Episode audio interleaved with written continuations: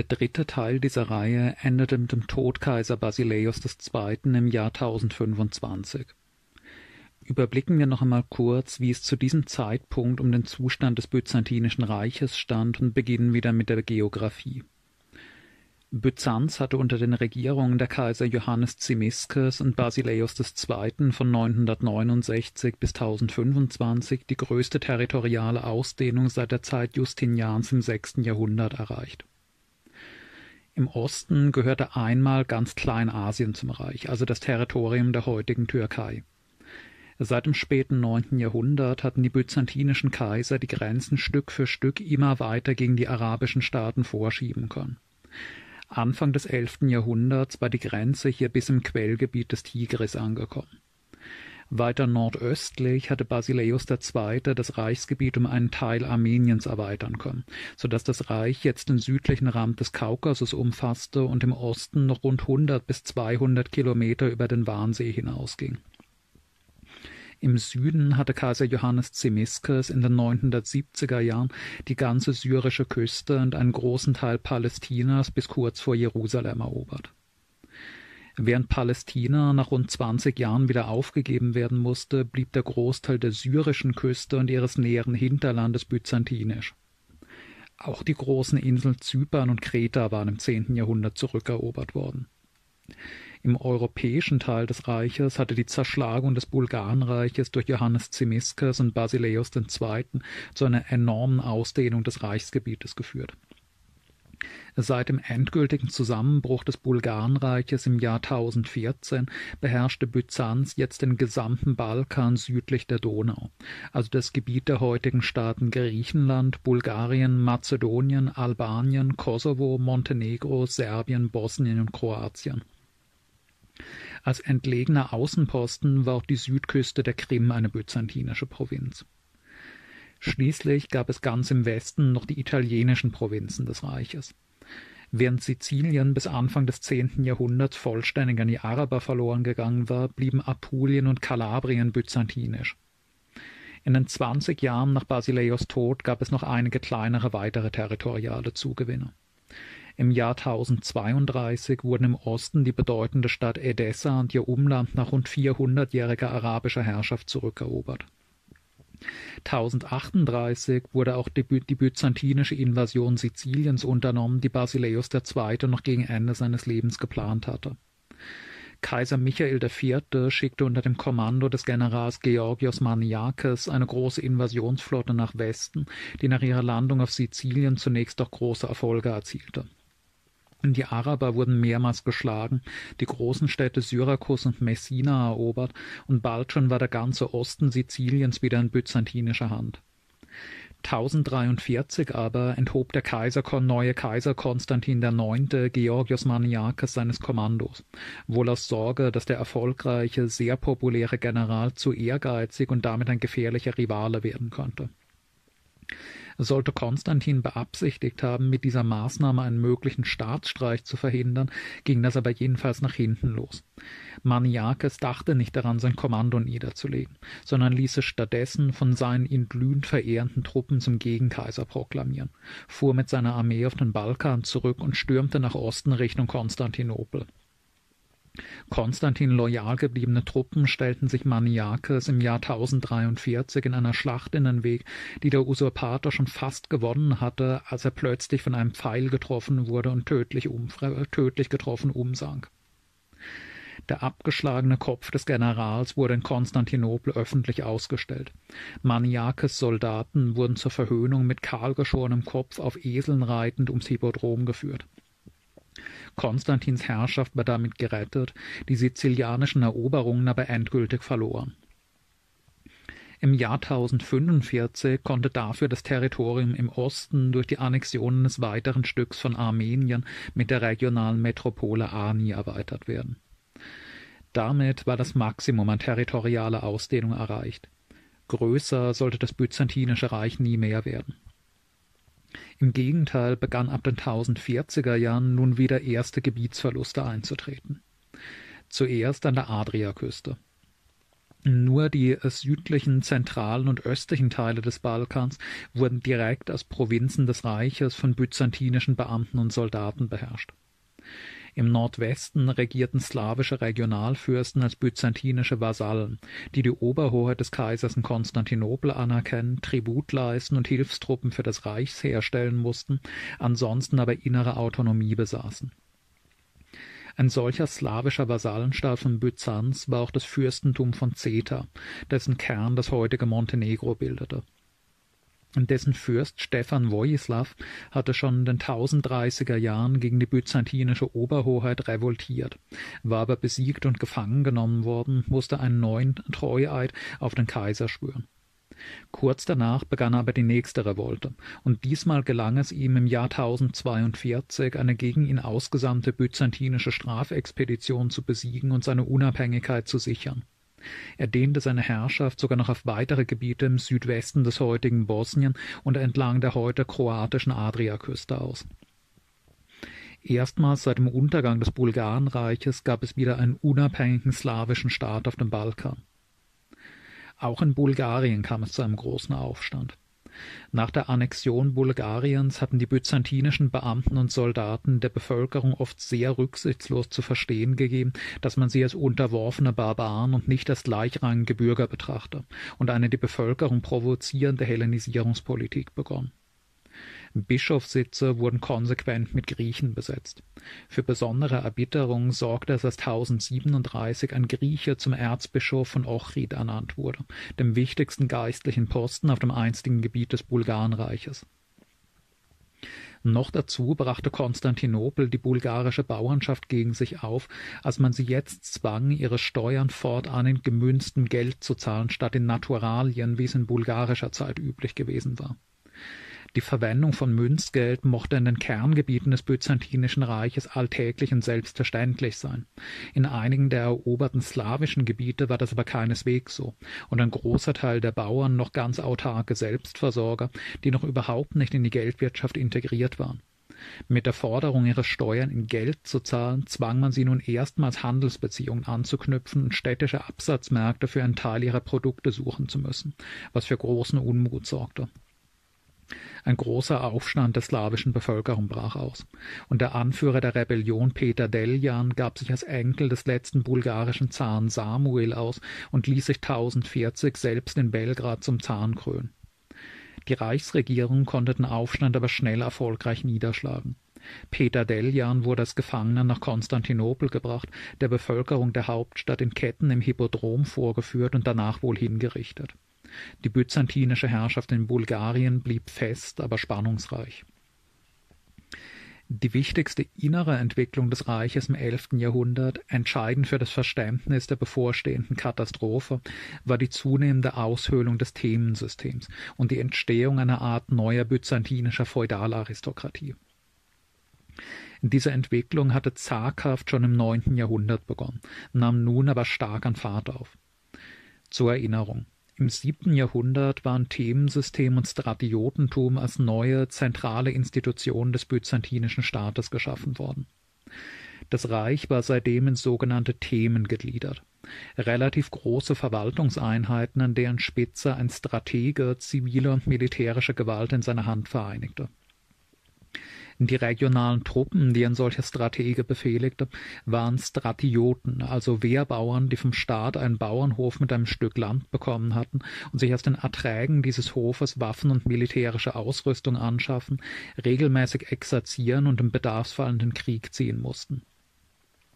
Diese bei Angriffen auf ihre Region sehr schnell einsetzbaren, persönlich freien Bauernsoldaten waren das Rückgrat der Reichsverteidigung, mobile Söldnereinheiten nur noch eine Ergänzung. Dieses System wurde aber langsam brüchig, als sich ab dem neunten Jahrhundert langsam eine neue, stabile Schicht von landhungrigen Großgrundbesitzern bildete. Der noch aus spätantiker Zeit stammende alte, etablierte Großgrundbesitz war im Laufe der ständigen Invasionen, Kriege und sonstigen Katastrophen des siebten Jahrhunderts zu einem großen Teil kollabiert, so dass die nun vom Staat angesiedelten Wehrbauern in vielen Regionen quasi ein Vakuum füllten. Als das Reich sich ab dem achten Jahrhundert aber militärisch wie innerlich wieder stabilisierte und es auch mit seiner Ökonomie langsam wieder bergauf ging, wuchs damit aber auch langsam eine neue Schicht großgrundbesitzender Magnaten heran. Denn da die sehr starke staatliche Regulation und Besteuerung von Handel und Gewerbe es ziemlich unattraktiv machte, viel Geld in Handelsunternehmungen zu investieren, nutzten die Reichen ihr Vermögen, um immer mehr Landgüter zusammenzubekommen und diese zu erweitern. Durch Vererbung entstanden somit neue Magnatengeschlechter, die teils riesige Ländereien besaßen mit Tausenden von ihnen abhängigen und dienstabgabenpflichtigen Bauern, sogenannten Paröken. Diesen expansionslustigen Großgrundbesitzern waren nun die Stratiotengüter zunehmend ein Dorn im Auge. Einerseits, weil es in Provinzen, in denen sehr viel Land an Stratioten vergeben war, nicht mehr viel nutzbares freies Land gab, das die Großgrundbesitzer hätten kaufen können. Andererseits, weil die persönlich freien, von keinem Grundherrn, sondern nur der kaiserlichen Regierung abhängigen Stratioten in ihrer Provinz auch ein politisches Gegengewicht gegen die Macht der Großgrundbesitzer darstellten. Die Großgrundbesitzer strebten deswegen danach, in Not geratenen Stratioten ihren Hof abzukaufen, damit ihre eigenen Ländereien zu erweitern und den ehemaligen Stratioten zu einem von ihnen abhängigen, halbfreien Paröken zu machen. Die kaiserliche Regierung, deren militärische Wehrkraft ja zentral von den Stratioten abhing, erließ Gesetze, um das Aufsaugen von Stratiotengütern durch Großgrundbesitzer zu begrenzen. Zentral war dafür das Prinzip des Vorkaufsrechts der Nachbarn. Das heißt, wenn ein in Geldnot geratener Stratiot sein Gut verkaufen wollte, musste er es zunächst der Reihe nach jedem Bauern seiner Nachbarschaft zum Kauf anbieten. Und nur wenn kein Nachbar sein Land wollte, durfte er es an einen externen Käufer verkaufen. Das ganze zehnte und frühe elfte Jahrhundert hindurch wechseln sich Kaiser ab, die eher auf der Seite der bedrängten Kleinbauern stehen und Maßnahmen zu ihrem Schutz ergreifen, und Kaiser, die auf der Seite der Großgrundbesitzer stehen und Maßnahmen zur Eindämmung äh, des Großgrund und Maßnahmen zur Stärkung des Großgrundbesitzes ergreifen. Leon VI. beispielsweise war ein sehr großgrundbesitzerfreundlicher Kaiser, der das Prinzip des Vorkaufsrechts der Nachbarn stark aufweichte und andererseits das Prinzip vertrat, nur Mitglieder angesehener Großgrundbesitzerfamilien auf administrative und militärische Führungsposten zu berufen, während es bisher oft auch soziale Aufsteiger an solchen Positionen gegeben hatte. Die Maßnahmen verschiedener Kaiser für den Schutz des Kleinbauerntums waren dabei nicht unbedingt von allgemeiner Menschenliebe diktiert, sondern vom Eigeninteresse des Staates. Romanos Lakapenos, Kaiser von 920 bis 944 und selbst ein durch den Militärdienst aufgestiegener Sohn einer armenischen Bauernfamilie, formulierte das sehr eindeutig. Der Kleingrundbesitz bringt großen Nutzen durch Zahlung der Staatssteuern und durch Leistung des Militärdienstes. Das wird völlig verfallen, wenn sich die Zahl der Kleingrundbesitzer verringert, so der Kaiser. Wie hier vom Kaiser selbst festgestellt, brachte der Aufkauf von Stratiotengütern durch Großgrundbesitzer nämlich ein doppeltes Problem mit sich. Erstens stand ein Bauer, der sein Land an einen Großgrundbesitzer verkaufte, nicht mehr als Soldat zur Verfügung, denn er konnte ja jetzt nicht mehr frei über die Einnahmen des Landes verfügen, um sich davon zu bewaffnen und sonst auszurüsten. Zweitens entgingen dem Staat dadurch Steuern, denn im Gegensatz zu freien Bauern zahlten Paröken, also quasi Leibeigene eines Großgrundbesitzers, damals offensichtlich keine direkten Steuern an den Staat mehr. Im neunten Jahrhundert war das, wie aus der Gesetzgebung von Kaiser Nikephoros Phokas I. hervorgeht, offenkundig noch anders gewesen und auch Paröken zu direkter Steuerzahlung verpflichtet gewesen. In den darauffolgenden hundert Jahren scheinen die Großgrundbesitzer aber den politischen Sieg errungen zu haben, dass die Finanzbehörden auf Paröken nun keinen Zugriff mehr hatten. Das erklärt auch, warum sich in finanzielle Not geratene Stratioten im zehnten und elften Jahrhundert offensichtlich recht häufig freiwillig per Vertrag zu Paröken eines großen Herrn machten. Denn dadurch, dass sie somit ihre Freiheit aufgaben, entgingen sie immerhin auch dem staatlichen Steuereintreiber. Der erwähnte Romanos Lakapenos ergriff deshalb ab 922 scharfe Maßnahmen, um den Aufkauf der Kleinbauernstellen durch Großgrundbesitzer einzudämmen. Zunächst stellte er das von Leon VI. abgeschaffte Vorkaufsrecht der Nachbarn wieder her, erweiterte es aber noch, indem er jetzt nicht nur unmittelbare Nachbarn, sondern allen Dorfbewohnern ein Vorkaufsrecht für Stratiotengüter zuerkannte, bevor sie in Außenstehende verkauft werden durften. Zweitens wurde Großgrundbesitzern ganz generell der Kauf von Bauernland verboten, wenn sie im betreffenden Dorf nicht bereits selbst Immobilien oder Land besaßen. Und drittens wurde Großgrundbesitzern verboten, geschenktes oder testamentarisch vermachtes Bauernland anzunehmen, es sei denn, sie wären mit dem Schenkenden verwandt. Diese Maßnahme zielte offenkundig darauf zu unterbinden, dass Kleinbauern sich, um den staatlichen Steuern zu entgehen, freiwillig selbst zu Peröken machten. Großgrundbesitzer, die überführt wurden, innerhalb der letzten 30 Jahre auf eine solche nun verbotene Weise Land erworben zu haben, wurden rückwirkend verurteilt, das erworbene Land unentgeltlich zurückzugeben und außerdem eine hohe Geldstrafe an die Staatskasse zu zahlen. Spätere Gesetzesnovellen Romanos zeigen aber, dass ihm dabei offenkundig so massiver Widerstand der Großgrundbesitzer entgegengeschlagen war, dass er zurückrudern musste unentgeltlich zurückerstatten, musste man nach der neuen Fassung des Gesetzes jetzt nur noch das Land, das zu einem Preis erworben war, das unterhalb einer als gerecht definierten Summe lag. Wer dagegen einen marktüblichen Preis gezahlt hatte, durfte sein so erworbenes Land behalten. In den nächsten hundert Jahren haben mehrere Kaiser weitere Gesetze zum Schutz des kleinbäuerlichen Grundbesitzes erlassen. Aber schon die Häufigkeit, mit der diese Bestimmungen wiederholt wurden, zeigt, wie schwierig es in der Praxis offenkundig war, die Großgrundbesitzer solcher formell illegalen Erwerbungen zu überführen und erst recht ihren einmal, ihnen einmal erworbene Grundstücke wieder abzunehmen. Diese ganzen Bauernschutzgesetze haben die ständig weiter voranschreitende Konzentration des Grundbesitzes offenkundig höchstens ein bisschen verlangsamt, aber nicht umgekehrt. Im zehnten und elften Jahrhundert besitzen schwerreiche Großgrundbesitzerfamilien wie die Dukas oder die Komnenos riesige Ländereien von der Größe eines kleinen Staates. Und in dieser Zusammenballung von Grundbesitz in wenigen Händen liegen Ansätze einer auch politischen Feudalisierung des Byzantinischen Reiches. Gewiss Byzanz löst sich auch in dieser Zeit nicht auf in quasi souveräne Herzogtümer, wie es in Westeuropa der Fall ist. Das ganze Reich besteht weiterhin aus Provinzen mit vom Kaiser ernannten besoldeten Strategen. Und die kaiserlichen Behörden sind von Süditalien bis in den Kaukasus in jeder Provinz präsent und tätig. Und überall gilt einheitlich dasselbe Recht, das staatliche Gerichtshöfe durchsetzen aber die Strukturen dieses Beamtenstaates selbst beginnen quasi feudal durchsetzt zu werden. Soziale Aufsteiger, die aus Bauernfamilien hohe Führungsposten gelangen, gibt es im elften Jahrhundert kaum noch. Fast alle hohen Verwaltungs- und Kommandoposten werden nun von Söhnen der mächtigsten Großgrundbesitzerfamilien besetzt. Und auch die Kaiser selbst stammen nun fast alle aus den größten paar Magnatengeschlechtern. Die Familie Dukas stellt mehrmals einen Kaiser, und die Familie Komnenos begründet in den 1080er Jahren eine Dynastie, die sich über ein Jahrhundert auf dem Kaiserthron halten sollte. Das Resultat dieser Entwicklung entspricht genau dem, was Romanos Lakapenos Anfang des zehnten Jahrhunderts befürchtet hatte. Die Zahl der Stratioten, also der wehrdienstpflichtigen freien Bauern, sinkt permanent, ebenso die Einnahmen der Staatskasse.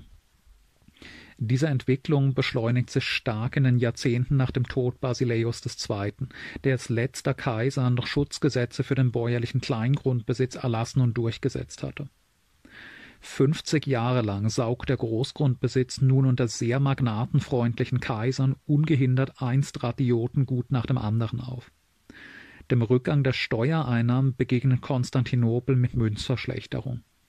Der seit über 700 Jahren stabile Goldgehalt des Solidus bzw. Nomisma, wie die Münze nun heißt, wird verringert, um mit derselben Menge Gold mehr Münzen prägen zu können.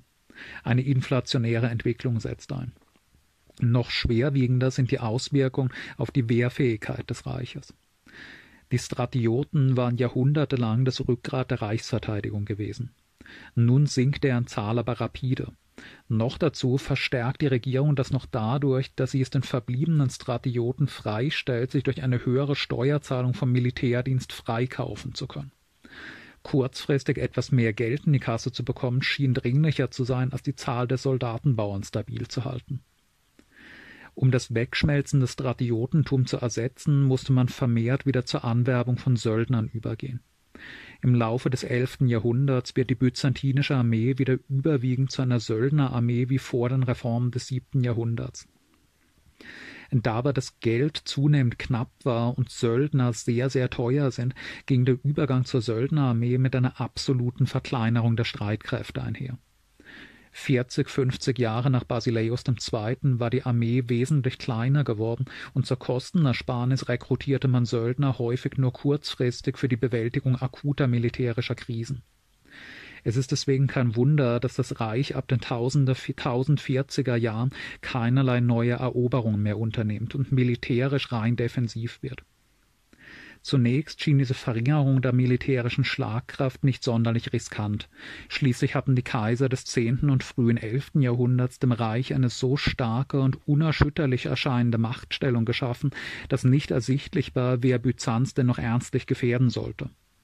Im Osten war das Kalifat de facto in eine Reihe kleinerer arabischer Staaten zerfallen, von denen keiner stark genug war, Byzanz schwer bedrohen zu können. Im Westen hatte man es ebenfalls nur mit kleinen bis mittelgroßen slawischen Reichen zu tun, deren Übergriffe man auch mit deutlich verringerter militärischer Kapazität noch recht gut abwehren konnte. Die Lage änderte sich aber fundamental, als in den 1050er Jahren ein weit aus dem Osten kommender, ganz neuer und sehr dynamischer und aggressiver Feind auftauchte, die Türken. Die Türken waren ein Volk von Reiternomaden, das lange Zeit in den Steppen Zentralasiens gelebt hatte und in mehrere voneinander unabhängige Stämme zerfiel. Der Stamm der Ogusen lebte seit dem achten Jahrhundert in den Steppenregionen des heutigen Kasachstan. Dort wurde Ende des zehnten Jahrhunderts ein Mann namens Seltschuk zum Stammesfürsten, nachdem sein ganzes Volk künftig als Seldschuken bezeichnet werden sollte. Dieser Seltschuk konvertierte unter dem Eindruck der nahen iranischen Kultur mitsamt dem ganzen Stammesadel zum Islam, und im Jahr 1034 fiel sein Enkel Turul Bey mit seinen Reiterkriegern in Persien ein und unterwarf innerhalb weniger Jahre ein Gebiet, das das heutige Afghanistan einen großen Teil des heutigen Iran umfasste.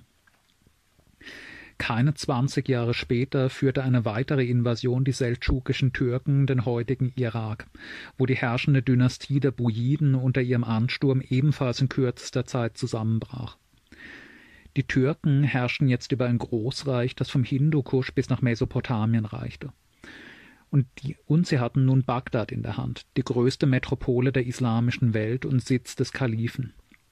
Der Kalif hatte längst fast jede politische Macht verloren und war nur noch eine religiös-zeremonielle symbolische Figur, die in ihrem Palast in Bagdad wie in einem goldenen Käfig lebte, beherrscht von derjenigen Dynastie, die im Irak gerade die tatsächliche Macht ausübte. Etwa hundert Jahre lang waren das die iranischstämmigen Bujiden gewesen, und nun wurden die Seldschuken Schutzherren des Kalifen und damit Vormacht der islamischen Welt. Die ungebrochene Expansionslust der Türken richtete sich aber noch weiter nach Westen. Einerseits gegen das Reich der Fatimiden, des damals bedeutendsten arabischen Staates, der Ägypten, Palästina, einen Teil Syriens und die westliche Küste der arabischen Halbinsel beherrschte. Andererseits gegen Byzanz, das nun im östlichen Kleinasien direkt an das aus dem Nichts entstandene türkische Großreich grenzte. In den 1060er Jahren kommt es unter dem türkischen Herrscher Alp Arslan, der nun den Titel eines Sultans annimmt, zu ersten begrenzten Überfällen auf das Byzantinische Reich. 1064 dringt ein türkisches Heer ins byzantinische Armenien ein und erobert Ani, mit vielleicht bis zu 100.000 Einwohnern die größte Stadt der Kaukasusregion. Kurz darauf überfallen sie auch das byzantinische Syrien und erobern Aleppo. Als ihren Hauptfeind betrachtete Sultan Alp Arslan vorläufig aber nicht das Byzantinische Reich, sondern das Fatimidenreich, seinen Hauptkonkurrenten um die Vorherrschaft innerhalb der islamischen Welt. Als 1070 wieder türkische Truppen zu Raubzügen ins byzantinische Grenzgebiet einfielen, war damit deswegen kein großer Eroberungsplan verbunden. Alp Arslan wollte seine große Invasion nach Südwesten gegen die Fatimiden in Angriff nehmen. Es sollte aber anders kommen.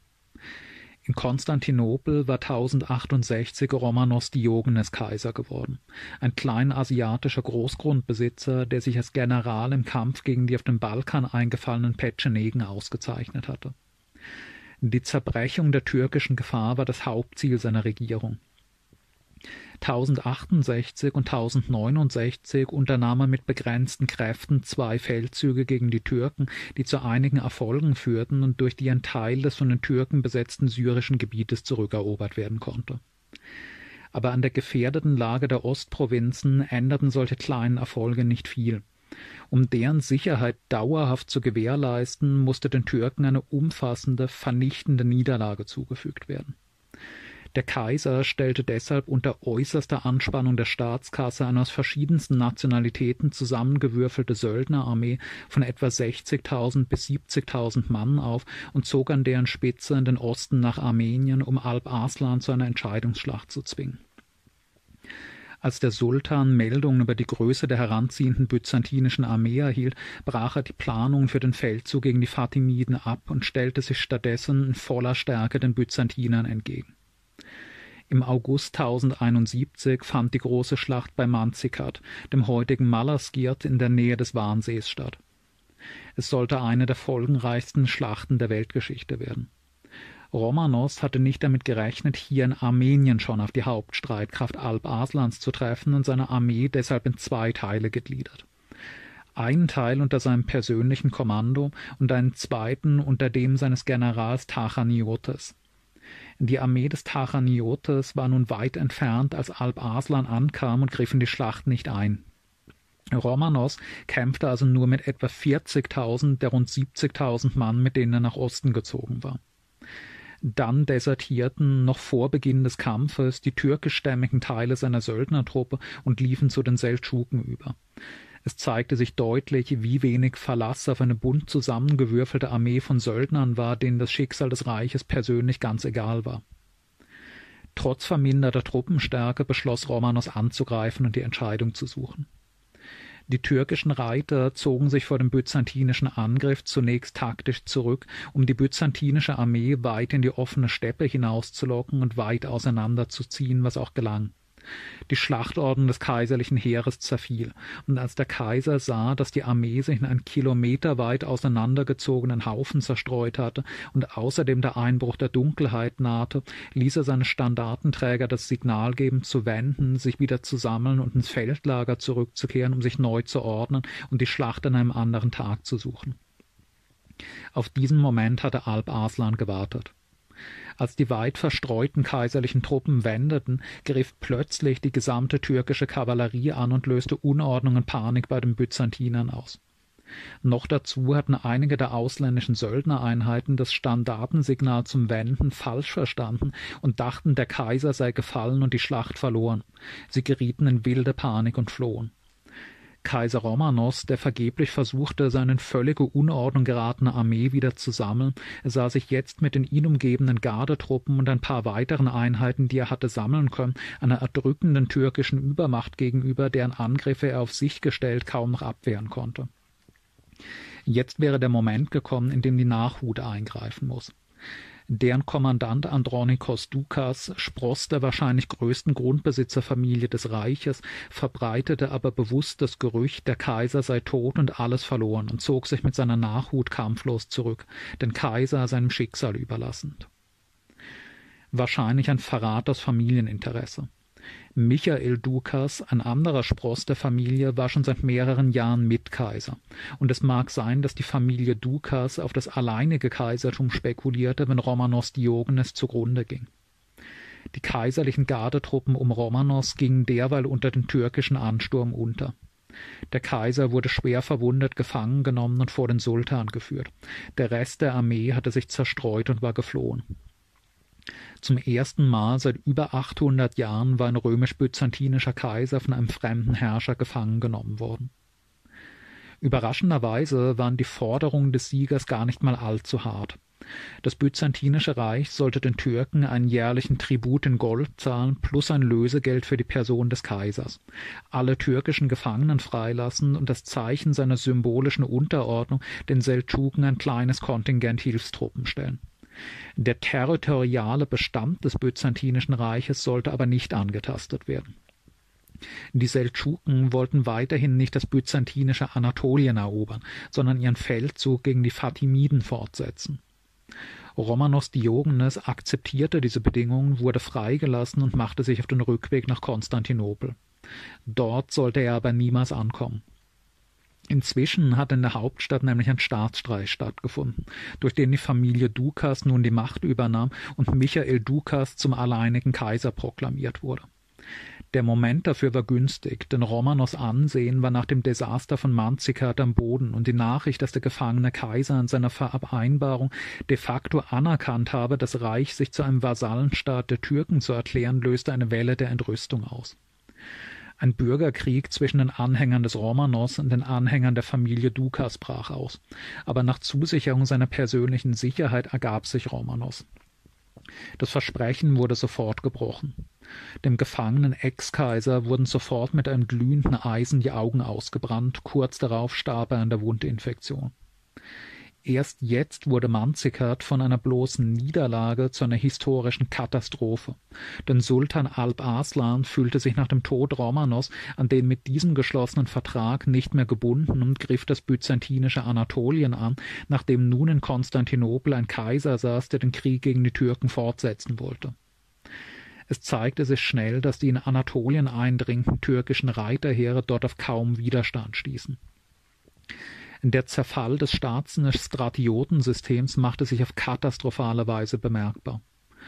Hundert Jahre früher wären die Türken in jedem anatolischen Thema auf das regionale Aufgebot der Wehrbauern gestoßen und hätten sich ihren Weg mühsam und verlustreich Provinz für Provinz vorankämpfen müssen.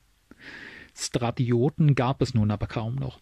Die byzantinische Armee war wieder eine Söldnerarmee geworden, und nachdem deren Masse in Manzikert einmal zerschlagen worden war und man auf die Schnelle keine ähnlich große neue Söldnertruppe anwerben konnte, gab es keine nennenswerten regionalen Streitkräfte mehr, die sich den Türken in den Weg hätten stellen können. Innerhalb weniger Jahre war fast ganz Kleinasien in türkischer Hand. Kleinasien war aber nicht irgendein entbehrliches Randgebiet. Es war seit dem siebten Jahrhundert der Kern des Reiches schlechthin gewesen, sein Soldatenreservoir und seine Kornkammer. Dieser jahrhundertelang gegen die Araber erfolgreich verteidigte Kern des Reiches wurde jetzt in ein paar Jahren fast widerstandslos von den Türken überrollt. Nur die Tatsache, dass die Seldschuken keine Flotte hatten, schien Konstantinopel selbst noch halbwegs zu sichern. Und es kam noch schlimmer. Fast gleichzeitig mit dem Verlust Kleinasiens an die Türken ging auch die byzantinische Herrschaft in Italien endgültig zugrunde. In Süditalien waren seit Anfang des zehnten Jahrhunderts große Kontingente aus dem fernen Westen gekommener normannischer Krieger präsent, die ursprünglich als geschätzte Söldner von den Grafen von Salerno, aber auch von Byzanz engagiert worden waren, um gegen die Araber zu kämpfen, die von Sizilien aus immer wieder das italienische Festland angriffen. Die Normannen fanden aber Geschmack an den warmen, sonnigen, schönen und fruchtbaren Landschaften Süditaliens und seinen wohlhabenden Städten und beschlossen, sich selbstständig zu machen und sich auf eigene Faust ein eigenes Reich zu erobern. Innerhalb weniger Jahrzehnte eroberten die normannischen Söldner, die nun zu auf eigene Faust wirtschaftenden Kriegern geworden waren, den Großteil des byzantinischen Territoriums in Apulien und Kalabrien, beseitigten die paar unabhängigen Fürstentümer der Region und begannen schließlich auch Sizilien und später Malta von den Arabern zu erobern. In Sizilien und auf dem süditalienischen Festland entstanden zwei unabhängige normannische Staaten, die im zwölften Jahrhundert zum normannischen Königreich Sizilien vereinigt wurden. 1071, gerade im Jahr der Schlacht von Manzikert, fiel nun mit Bari das Zentrum der byzantinischen Verwaltung in Süditalien an die Normannen. Nach über 500 Jahren war die Herrschaft Konstantinopels in Italien damit endgültig vorbei. Und es kam noch schlimmer. Nicht nur verlor das Reich gleichzeitig Süditalien an die Normannen und Kleinasien an die Türken, auch die Herrschaft über den Balkan geriet jetzt ins Wanken. In Bulgarien brach die aktuelle Schwäche Konstantinopels ausnutzend ein neuer großer Aufstand aus. Erneut wurde ein bulgarischer Zar gekrönt. Nur mit größter Mühe konnte der zweite bulgarische Aufstand innerhalb von dreißig Jahren niedergeworfen und die byzantinische Herrschaft hier gesichert werden. Ruhe herrschte hier deswegen aber nicht, denn die Petschenegen, ein vor kurzem am südlichen Donauufer angekommen, am nördlichen Donauufer angekommenes zentralasiatisches Reitervolk, unternahmen erneut regelmäßige Raub- und Plünderzüge in die byzantinischen Provinzen südlich der Donau. Zu den militärischen Katastrophen im Osten wie im Westen und im Norden gesellte sich eine tiefe Wirtschaftskrise und Hungersnot. Denn der Verlust Kleinasiens brachte die, Lebensmittelversorgung besonders Konstantinopels in große Schwierigkeiten. Schwierigkeiten, die dadurch wuchsen, dass der Finanzminister Nikephorizes die Brotpreise erhöhte, um mehr Steuergeld in die Staatskasse zu bekommen, um neue Söldner anwerben zu können. Ein Volksaufstand brach aus. Die hungrigen Massen stürmten staatliche Getreidelagerhäuser und brannten sie nieder, nachdem sie sie leergeräumt hatten.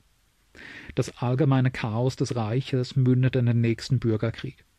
1077-78 revoltierten gleich zwei Gegenkaiser gegen Michael Dukas. Auf dem Balkan erklärte sich Nikephoros Bryennios, der Gouverneur von Dyrrhachion, zum Kaiser und zog von Westen gegen Konstantinopel. Im noch verbliebenen byzantinischen Gebiet in Kleinasien wiederum ließ sich Nikephoros Botaneiates, der Stratege des Themas Anatolikon, als Kaiser ausrufen und marschierte von Osten gegen Konstantinopel. Während das Reich in rasendem Tempo zerfiel, kämpften die mächtigsten Großgrundbesitzerfamilien miteinander darum, wer von ihnen seine Trümmer beherrschen sollte. Im März 1078 zog Nikephoros Botaneiates siegreich in Konstantinopel ein.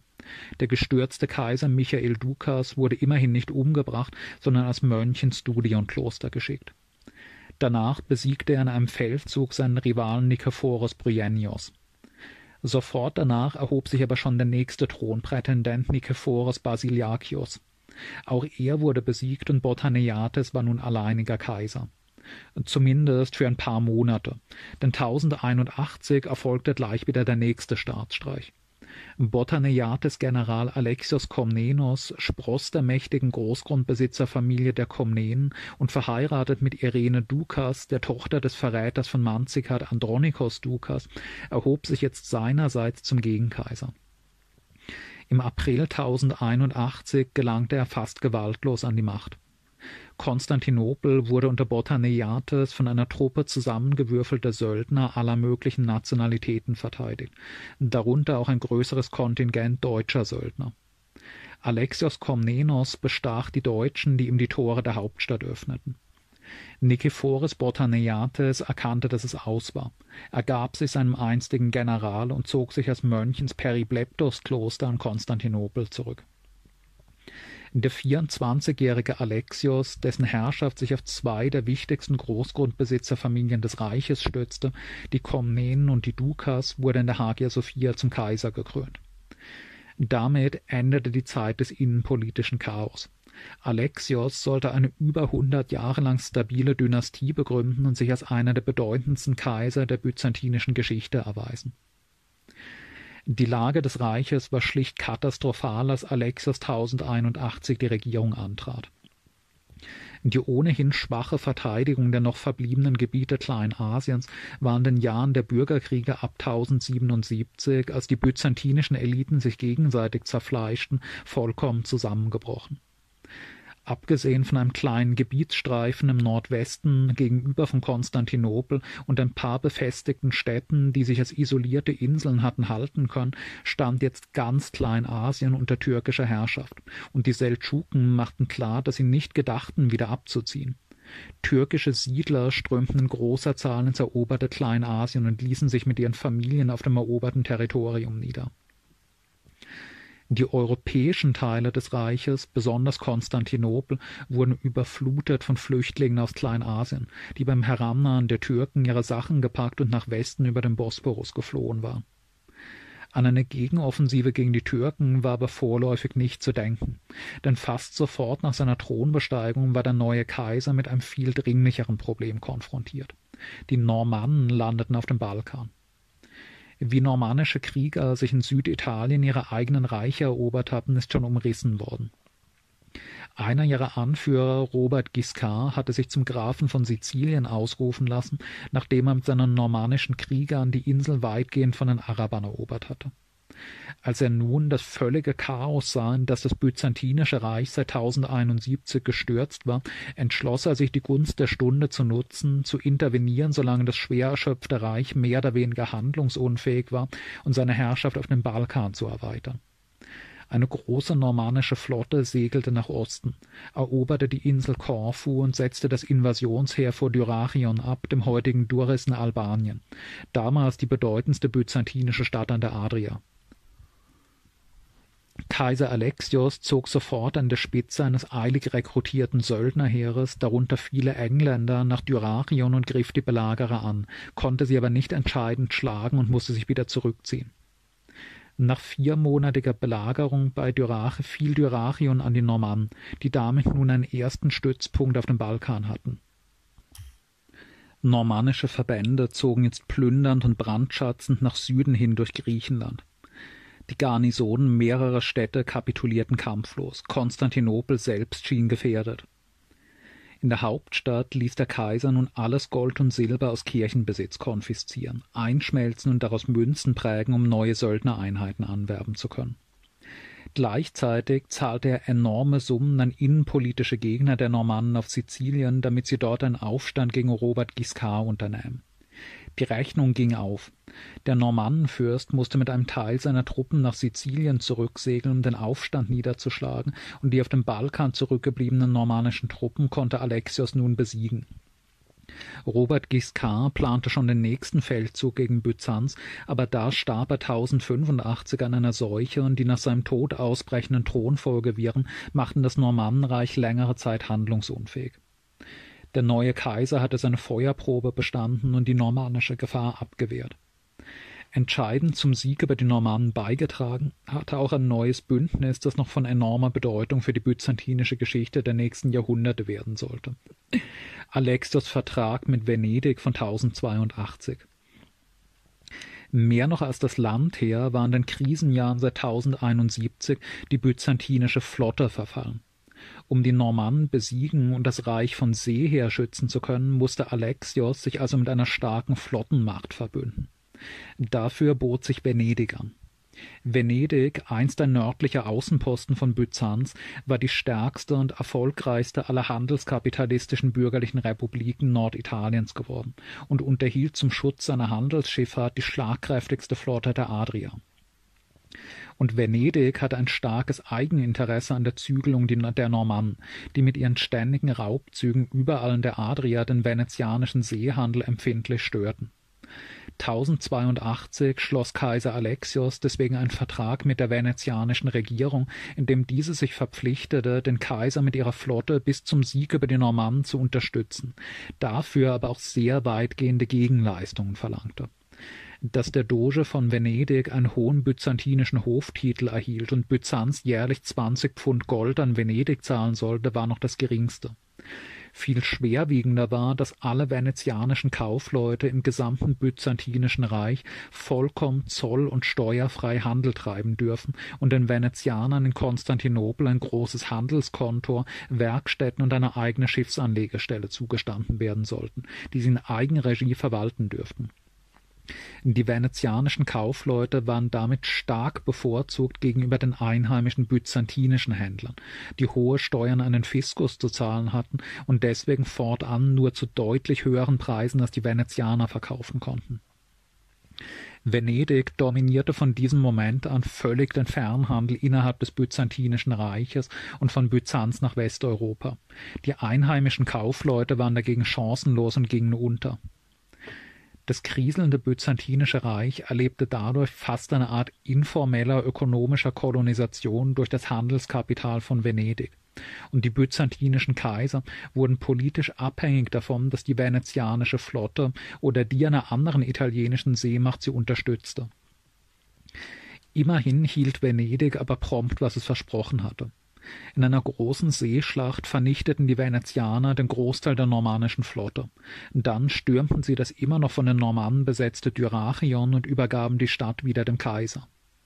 Aber kaum waren die Normannen besiegt, kam schon die nächste Invasion, diesmal von Norden. Die Petschenegen, die bisher nur begrenzte Raubzüge auf byzantinischem Boden unternommen hatten, setzten nun alles auf eine Karte und fielen mit mehr oder weniger allen verfügbaren kampffähigen Männern ins Kaiserreich ein, um sich auf dessen Boden eine dauerhafte neue Heimat zu erkämpfen. Besonders gefährlich wurde die Lage dadurch, dass die Petschenegen sich mit dem türkischen Emir von Smyrna verbindeten, der erstmals eine türkische Flotte aufgebaut hatte. Während die Petschenegen nun Konstantinopel von Westen her auf dem Landweg angriffen, kam von Osten her die türkische Flotte herangezogen.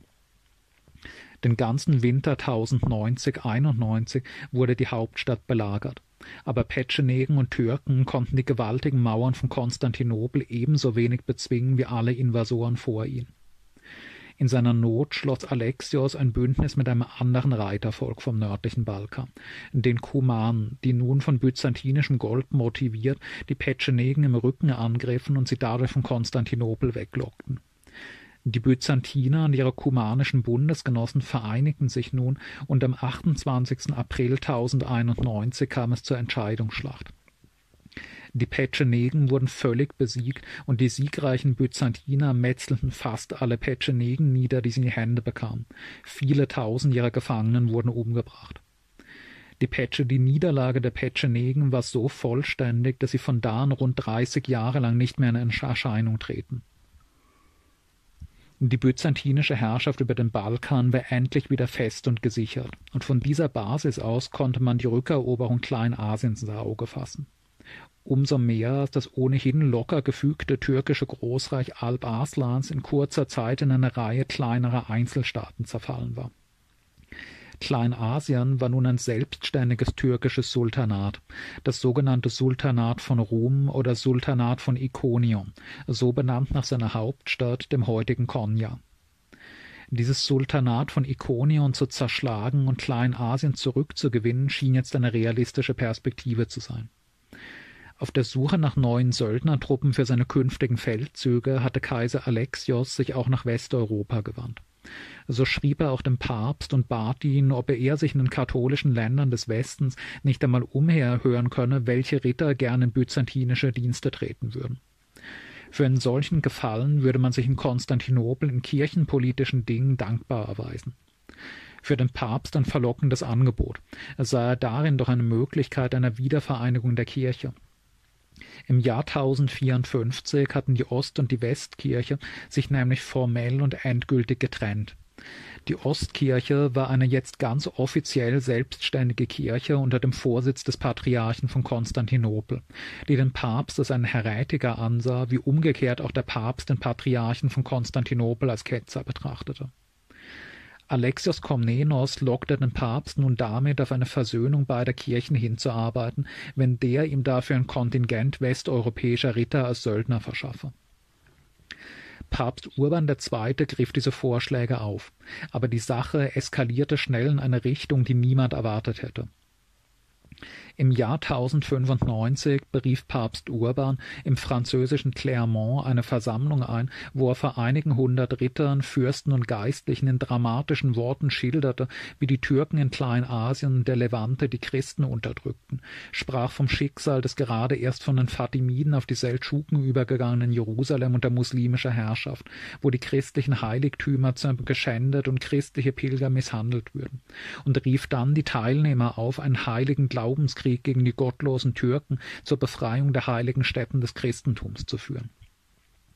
Jeder, der gegen die Feinde Gottes in den Krieg ziehe, werde dadurch die Liebe Gottes und die volle Vergebung seiner Sünden gewinnen. Die Anwesenden stimmten begeistert ein, nähten sich Kreuze auf die Kleidung und gelobten, so schnell wie möglich aufzubrechen zur Befreiung Jerusalems. Die Bewegung verbreitete sich rasend schnell außerhalb des Konzils von Clermont in ganz Westeuropa. Zehntausende Menschen nahmen das Kreuz, verkauften ihr Hab und Gut, um sich Waffen und Ausrüstung zu besorgen und sich für die heilige Invasion in den Osten auszustatten. Der erste Kreuzzug begann.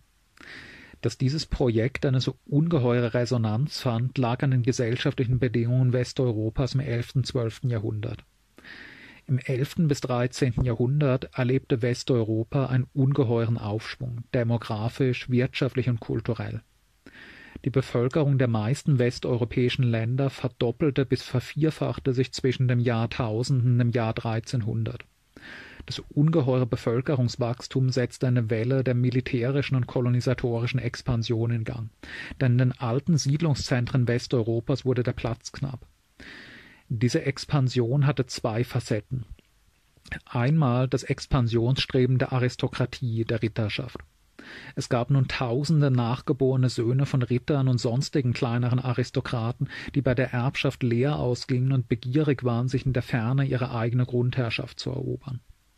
In Spanien leiteten Tausende solcher tatendurstiger junger Rittersöhne schon seit der ersten Hälfte des elften Jahrhunderts die Reconquista ein, die Unterwerfung der islamischen Staaten Mittel- und Südspaniens. In Deutschland begann die sogenannte Ostkolonisation, die Unterwerfung der slawischen Stämme östlich der Elbe und die Schaffung neuer deutscher Fürstentümer durch Rittersöhne bis ins Baltikum hinein und Zehntausende Kleinadlige stellten sich nun eben auch unter die Fahnen des Kreuzzugsheeres. Sicher nicht einfach aus religiösem Fanatismus, sondern auch aus Ehrgeiz und Abenteuerlust, irgendwo weit in exotischer Ferne eine eigene Grundherrschaft zu erobern oder zumindest als beutebeladener Held wieder nach Hause zurückzukehren. Es ist in erster Linie der Kleinadel, Ritter und kleine Grafen und Barone, die die bewaffnete Abenteuerreise in den Osten antreten. Zweitens gab es aber auch eine Expansionsbewegung der Bauernschaft. Mit dem enormen Bevölkerungswachstum in Westeuropa wurde in den alten Siedlungsgebieten das Ackerland knapp. Nachgeborene Bauernsöhne führten seit dem 11. Jahrhundert tausendfach Rodungen durch, brannten Wälder nieder, um neue Dörfer in bisher unbesiedelten abgelegenen Gebieten zu gründen, wo jeder von ihnen einen eigenen Bauernhof bekommen, heiraten und eine Familie gründen konnte. Zehntausende Bauern wandern auch in die eroberten neuen Gebiete östlich der Elbe oder in Spanien aus, wo die eroberten Adligen christliche Bauernsöhne anwerben, um ihr Land zu bestellen und als Stütze ihrer Herrschaft gegen die unterworfene indigene Bevölkerung zu dienen. Tausende Bauernsöhne schlossen sich nun nach diesem neuen, phantastischen Unternehmen des Kreuzzugs an, ergänzt um religiöse Fanatiker aus den unteren und mittleren Schichten aller Art, die mit mystischen Visionen und Verheißungen ins Unbekannte aufbrechen und im fernen Palästina wunderbare Dinge erwarten. Der Kreuzzugsaufruf Urbans löst eine die Massen elektrisierende Volksbewegung aus. Mit den Absichten des byzantinischen Kaisers hatte all das aber gar nichts mehr zu tun. Alexios Komnenos wollte ein Kontingent westeuropäischer Ritter anwerben, um ihm als Söldner unter byzantinischem Kommando bei der Rückeroberung der verlorenen kleinasiatischen Provinzen zu helfen. Stattdessen wälzte sich jetzt aber von Nordwest nach Südost eine Völkerwanderung durch Europa, von Zehntausenden Franzosen und Deutschen, die nichts von Kleinasien wissen wollten, sondern ein irdisches Paradies in Palästina suchten.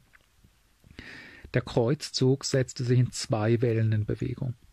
Zuerst kam der sogenannte Volkskreuzzug, ein Haufen von etwa 40.000 Bauern, städtischen Armen und religiösen Schwärmern aller Art, die unter Führung eines fanatischen Wanderpredigers namens Peter von Amiens durch Europa zogen, tanzend und singend, unterwegs raubend und plündernd, miserabel bewaffnet mit dem, was gerade zur Hand war. In ihrem Schlepptau zog auch ein Trupp unter dem Kommando eines Ritters namens Emicho, der auf dem Durchzug schreckliche Massaker an den jüdischen Gemeinden von Mainz, Worms und Speyer verübte. Hunderte Juden wurden von ihnen erschlagen oder lebendig verbrannt, sozusagen als Übung für die große Mission im Heiligen Land. Um ins Heilige Land zu gelangen, mussten sie aber erst einmal durch das Byzantinische Reich ziehen. Als in Konstantinopel Nachrichten darüber eintrafen, was sich da aus Westen auf das Reich zubewegte, traf man hektische Vorbereitungen gegen diese Barbareninvasion, wie die Byzantiner es empfanden. Aus byzantinischer Perspektive waren die Westeuropäer unberechenbare Wilde, vor denen man sich in Acht nehmen musste. Truppen wurden zusammengezogen, um die Kreuzfahrer zu eskortieren und möglichst schnell über den Bosporus wegzuschaffen. Zuerst kamen die undisziplinierten Scharen Peter von Amiens an. Im Sommer 1096 durchzogen sie plündernd, raubend und vergewaltigend den byzantinischen Balkan, so dass die Reichstruppen sie zum Schutz der Provinzbevölkerung regelmäßig angreifen und weiter vorantreiben mussten. Im August kamen sie vor Konstantinopel an. Anna Komnena, die hochgebildete Tochter des Kaisers, die die Ankunft der Kreuzfahrer als Augenzeugin miterlebte, schreibt in, ihre später, in ihrer später verfassten Alexiade einen bedeutenden Geschichtswerk über die Regierung ihres Vaters. Der Kaiser hörte das Gerücht von der Annäherung zahlloser fränkischer Heere. Er fürchtete ihre Ankunft, denn er kannte ihre unwiderstehliche Begeisterung, ihren unsteten und wankelmütigen Charakter, ebenso wie alles, was dem keltischen Temperament, mit Kelten meint die in der klassischen antiken Literatur geschulte Anna offenkundig Franzosen, mit allen seinen Folgen eigen ist. Er wusste, dass ihr Reichtum immer mit offenem Mund bestaunen, dass sie bei der ersten besten Gelegenheit ohne Gewissensbisse ihre Verträge brechen.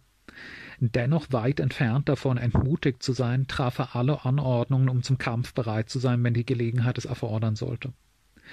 Die Wirklichkeit war viel ernster und schrecklicher als die Gerüchte, die umgelaufen waren. Denn es war das ganze Abendland, alles, was es an barbarischen Nationen gibt, die das Land zwischen dem Ufer des Adriatischen Meeres und den Säulen des Herkules bewohnen. Es war das alles, was in Masse auswanderte, in ganzen Familien daherzog und auf Asien zumarschierte, indem es Europa von einem Ende zum anderen durchquerte. Die Kelten kamen einer nach dem anderen an, mit Waffen, Pferden und aller militärischen Ausrüstung. Diese Männer besaßen so viel Lebhaftigkeit und Unternehmungslust, dass sie auf allen Wegen umherschwärmten. Die keltischen Soldaten waren begleitet von einer Menge von Waffenlosen, die Palmzweige trugen und auf der Schulter Kreuze. Frauen und Kinder, die ihr Land verließen. Wenn man sie sah, hätte man sagen können, es seien Flüsse, die von überall her zusammenströmten. Sie waren so zahlreich wie die Blätter und Blumen im Frühling. Trotz meines guten Willens ziehe ich es vor, die Namen ihrer Anführer nicht wiederzugeben. Mir fallen nicht mehr die Worte ein, teils weil ich unfähig bin, diese barbarischen Laute auszusprechen, teils weil ich vor ihrer Zahl zurückschrecke. Die Tore von Konstantinopel wurden vor dieser Völkerwanderung aus dem fernen Westen verriegelt, und der Kaiser stellte Schiffe zur Verfügung, um die vor den Mauern der Hauptstadt lagernden Kreuzfahrer möglichst schnell auf die asiatische Seite überzusetzen. Sie kamen nicht sehr weit. Nach einigen Kilometern Vormarsch ins Landesinnere stießen die schlecht bewaffneten Bauernscharen, die keine militärische Ausbildung besaßen, auf die seldschukische Armee, die sie mühelos besiegte und niedermetzelte. Nur ein paar tausend Mädchen und Jungen ließ man am Leben, um sie profitabel als Sklaven zu verkaufen. Der Volkskreuzzug war zu Ende. Dann kam die zweite Welle des Kreuzzuges, der Kreuzzug der Ritter. Ab Ende des Jahres 1096 trafen die ersten westlichen Feudalherren mit Scharen von Rittern und Gefolge ein. Insgesamt 60.000 bis 70.000 Mann sammelten sich in der Nähe von Konstantinopel. Die Stimmung war gespannt. Auch das Ritterheer beging Übergriffe gegen die byzantinische Provinzbevölkerung und wurde dabei in offene Kämpfe mit den sie eskortierenden byzantinischen Truppen verwickelt. Es erforderte großes diplomatisches Geschick des Kaisers, die Wogen zu glätten und einen offenen Krieg zwischen byzanzenden Kreuzfahrrittern zu verhindern. Man kann sich denken, dass Alexios Begeisterung nicht gerade stieg, als er feststellte, dass sich dem Kreuzritterheer auch Bohemund von Sizilien angeschlossen hatte, der Sohn seines Erzfeindes Robert Giscard. Diese Gestalt Bohemund übte auf die Kaisertochter Anna Komnena, damals ein Teenager, offenkundig eine große Faszination aus. In ihrer Alexiade erinnert sie sich. Man hatte niemals auf römischem Boden einen Mann wie diesen gesehen, ob nun Grieche oder Barbar, denn sein Anblick erweckte Bewunderung und sein Ruf Schrecken.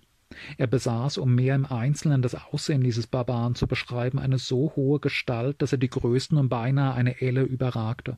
Und er war sehr schlank, ohne Beleibtheit, mit breiten Schultern, gut entwickelter Brust und kräftigen Armen.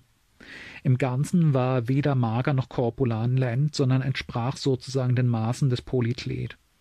Er hatte starke Hände und stand fest auf den Füßen, derb von Hals und mit breiten Schultern. Er hatte eine sehr weiße Haut, aber auf seinem Gesicht mischte sich das Weiß mit Röte. Sein Haar war weißblond und fiel ihm nicht auf den Schultern wie den anderen Barbaren.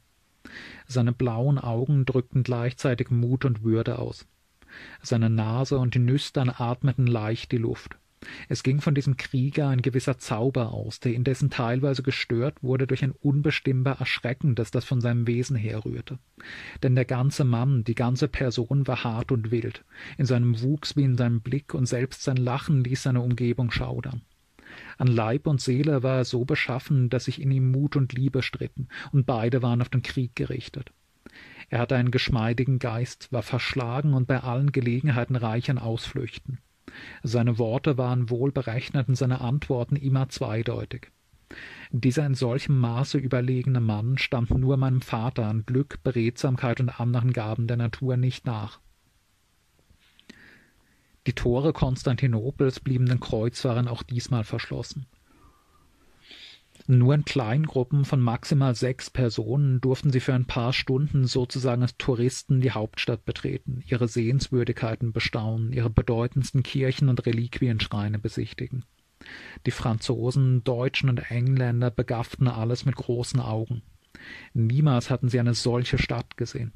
In Westeuropa gab es nichts, was auch nur ansatzweise vergleichbar gewesen wäre mit Konstantinopel mit seinen damals schätzungsweise 400.000 Einwohnern, seinen Einkaufsstraßen und Basaren, seinen Thermen, Aquädukten, Palästen, der Hagia Sophia und den hunderten anderen Kirchen mit ihren Goldmosaiken, ihren silbernen Chorschranken und Kronleuchtern.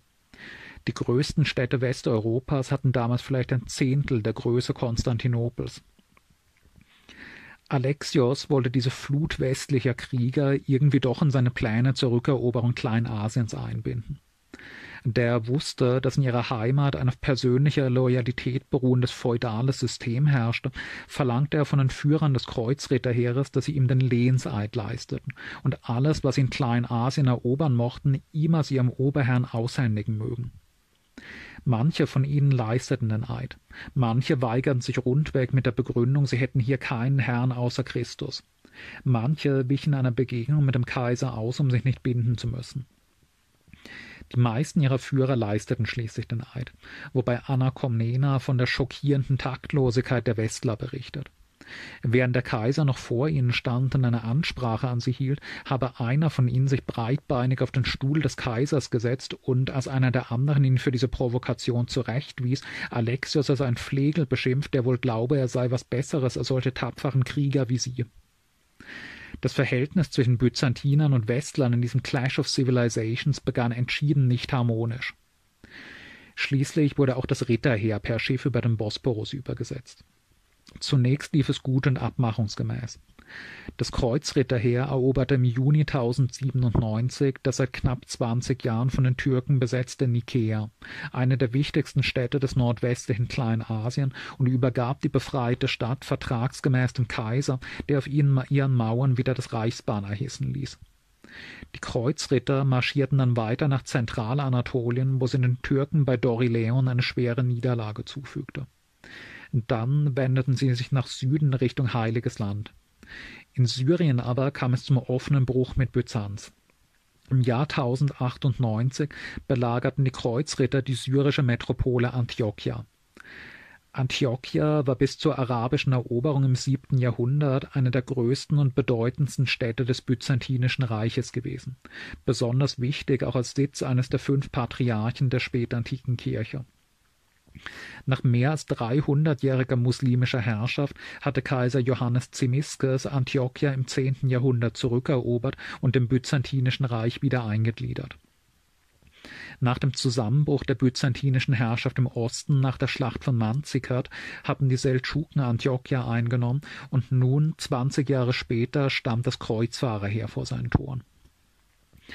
Kaiser Alexios Komnenos beharrte darauf, dass Antiochia eine durch und durch byzantinische Stadt sei, die weiterhin rechtmäßig dem Reich gehöre und Byzanz nach einer etwaigen Eroberung unverzüglich zu übergeben sei, wie die Führer des Kreuzzuges es ihm in Konstantinopel ja schließlich eidlich versichert hatten.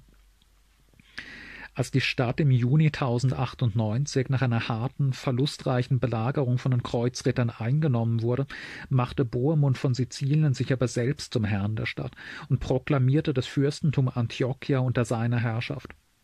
Ein souveräner Kreuzfahrerstaat war geschaffen. Weitere sollten folgen. Balduin von Boulogne spaltete sich mit seiner Truppe vom Kreuzheer ab, zog nach Osten, eroberte das mesopotamische Edessa, ebenfalls eine einst byzantinische Stadt, und gründete etwa gleichzeitig wie Bohemund seinen Staat in Antiochia, dort die Grafschaft Edessa. Das Hauptheer der Kreuzritter zog derweil siegreich die Küste Syriens und Palästinas hinunter und gründete zwei weitere Staaten. Zuerst die Grafschaft Tripolis an der syrischen Küste. Dann, nachdem er im Jahr 1099 schließlich das ersehnte Jerusalem erobert und die muslimische Bevölkerung niedergemetzelt hatte, das Königreich Jerusalem. Keiner der Kreuzritterfürsten dachte mehr daran, irgendeines der von ihm eroberten Gebiete dem byzantinischen Kaiser zurückzugeben. Trotzdem brachte der erste Kreuzzug eine deutliche Verbesserung der strategischen Lage von Byzanz. Die Kreuzritter hatten die Türken Kleinasiens und Syriens vorläufig erheblich geschwächt, und die Etablierung von vier Kreuzfahrerstaaten im Nahen Osten lenkte die Seldschuken militärisch vom Kampf gegen das Byzantinische Reich ab. In einer Reihe von Feldzügen gelingt es Kaiser Alexios, die Gunst der Stunde zu nutzen und die Türken wieder aus einem Teil Kleinasiens zu vertreiben. Der Nordwesten Kleinasiens und die kleinasiatische Schwarzmeerküste kommen wieder fest unter byzantinische Herrschaft. Als Alexios Komnenos im Jahr 1118 nach 37-jähriger Regierung stirbt, ist das Reich, das in den 1070er, 80er Jahren unmittelbar am Rand des Untergangs zu stehen schien, wieder einigermaßen konsolidiert. Durch Alexios Siege über Petschenegen und Normannen ist die byzantinische Herrschaft über den Großteil des Balkans wieder fest und stabil. Die Herausforderung, mit den das Reich durchziehenden Kreuzritterheeren fertig zu werden, ist gemeistert worden. Und nachdem es wegen des Streitthemas Antiochia zu einem erneuten offenen Krieg zwischen Byzanz und den Normannen gekommen war, in dem die Byzantiner nun triumphal siegten, erkannte das neue Fürstentum Antiochia den Kaiser sogar als seinen Oberherrn an. In Kleinasien ist zumindest ein Teil des Schadens von Manzikert ausgeglichen worden und wieder eine territoriale Basis für die weitere Rückeroberung geschaffen. Alexios Komnenos hat die Grundlagen byzantinischer Großmachtstellung gerettet, die sein Sohn und Nachfolger Johannes Komnenos weiter ausbauen sollte. Dass Johannes 1118 ohne große Schwierigkeiten den Thron besteigen konnte, zeigt, wie sehr sich auch die inneren Verhältnisse stabilisiert hatten. Während nach Manzikert in einem Jahrzehnt vier Kaiser kamen und gingen und jeder davon gegen Usurpatoren zu kämpfen hatten, geht nun ein Jahrhundert lang der Thron friedlich vom Vater auf den Sohn über und erleben die drei großen Komnenenkaiser lange Regierung. Alexios Komnenos regiert 37 Jahre lang von 1081 bis 1118. Sein Sohn Johannes Komnenos regiert 25 Jahre von 1118 bis 1143. Dessen Sohn Manuel Komnenos herrscht wiederum 37 Jahre, von 1143 bis 1180. Die einzige, die sich der Thronbesteigung Johannes Komnenos widersetzt, ist pikanterweise seine Schwester, die schon erwähnte, durch ihren Intellekt und ihr literarisches Schaffen außergewöhnliche Anna Komnena, die einen Komplott gegen ihren Bruder schmiedete, um stattdessen ihren Ehemann Nikephoros Bryennios auf den Kaiserthron zu bringen. Der Wiederaufstieg der byzantinischen Macht nach den Jahren des Chaos nach Manzikert setzt sich unter Johannes Komnenos und Manuel Komnenos fort. Während Alexios Komnenos bereits den Nordwesten und die Nordküste Anatoliens zurückerobert hatte, verjagt Johannes Komnenos die Türken nun auch aus dem Südwesten und von der Südküste. Etwa die Hälfte Kleinasiens ist jetzt wieder byzantinisch. Die Türken sind auf die kargen, dünner besiedelten Bergregionen Zentral- und Ostanatoliens zurückgedrängt, während die fruchtbareren, milderen und dichter besiedelten Küstengegenden, Ebenen und Flusstäler wieder fast vollständig von Konstantinopel beherrscht werden. Die gänzliche Vertreibung der Türken aus Kleinasien, die Revision von Manzikert scheint greifbar. Unter Manuel Komnenos erreichte diese erneuerte byzantinische Großmachtpolitik in den 1150er Jahren ihren Höhepunkt. Manuel gelang es, das widerspenstige Fürstentum Antiochia zu besiegen und zur Unterwerfung zu zwingen. Der Fürst von Antiochia und der König von Jerusalem wurden Vasallen des byzantinischen Kaisers. Die Stunde von Manuels höchstem Triumph schlug im Jahr 1159, als er ins eroberte Antiochia einzog und der Fürst von Antiochia und der König von Jerusalem symbolisch als seine Diener an seiner Seite einherschreiten mussten. Die Ausdehnung der byzantinischen Herrschaft auf Palästina schien möglich. Bereits 1155 hatte Manuel im ewigen Kampf von Byzanz mit den Normannen sogar eine Landung in Italien unternommen, die zunächst zur Rückeroberung eines großen Teils von Kalabrien führte, der allerdings bald wieder geräumt werden musste. durch eine byzantinische Intervention den Thronfolgestreit in Ungarn, das sich inzwischen zu einem großen Reich entwickelt hatte, kam 1167 schließlich auch der Nordwesten des Balkans wieder unter byzantinische Herrschaft. Byzanz war wieder ein Großreich, das vom heutigen Serbien bis nach Syrien und von der Adria bis nahe an den Rand des Kaukasus heranreichte. Zur vollen Wiederherstellung des Reiches in den Grenzen vor Manzikert fehlte jetzt nur noch die endgültige Zerschlagung des türkischen Sultanats von Ikonion, um auch Zentralanatolien wieder ins Reich einzugliedern. Im Jahr 1176 marschiert Kaiser Manuel Komnenos an der Spitze einer großen Armee ins Sultanat ein. So siegesgewiss, dass er Unterhändler des Sultans, die mit ihm sofort einen günstigen Frieden aushandeln wollen, wegschickt. Aber bei Myriokephalon in Zentralanatolien kommt es zur Katastrophe. Bei Durchqueren eines engen Gebirgspasses wird das in dünner Linie weit auseinandergezogene kaiserliche Heer plötzlich von den Berghängen aus von den Türken angegriffen und besiegt. Der Kaiser entkommt nur mit einem kleinen Teil seiner Armee. Diese Niederlage führt zwar zu keinen unmittelbaren größeren Gebietsverlusten, aber das Projekt der endgültigen Vertreibung der Türken aus Kleinasien ist damit gescheitert. Manuel selbst hat Myriokephalon mit Manzikert verglichen die ziemlich genau hundert Jahre der Herrschaft der drei großen Komnenenkaiser Alexios, Johannes und Manuel von 1081 bis 1180 sind also eine Zeit des Wiederaufschwungs. Die letzte Phase, in der das Byzantinische Reich eine wirkliche Großmacht ist. Der innere Charakter des Reiches ist im zwölften Jahrhundert aber ein deutlich verschiedener als noch im zehnten und frühen elften Jahrhundert. Der langsame Prozess der Bildung einer neuen mächtigen Großgrundbesitzerschicht ab dem neunten Jahrhundert, das Aufsaugen der Stratigüter durch diesen Großgrundbesitz im elften Jahrhundert und damit der Verfall der altes alten Themensystems sind zu Beginn dieser Episode schon behandelt worden. Unter den Komnenenkaisern nimmt das Reich bisher ein streng einheitlicher, zentralisierter Beamtenstaat im späten elften und im zwölften Jahrhundert nun aber auch politisch immer mehr einen feudal anmutenden Charakter an. Die Machtergreifung der Komnenen war, wie schon geschildert, das Resultat eines Bündnisses zwischen zwei der mächtigsten Großgrundbesitzerfamilien des Reiches, der Familie Dukas und der Familie Komnenos.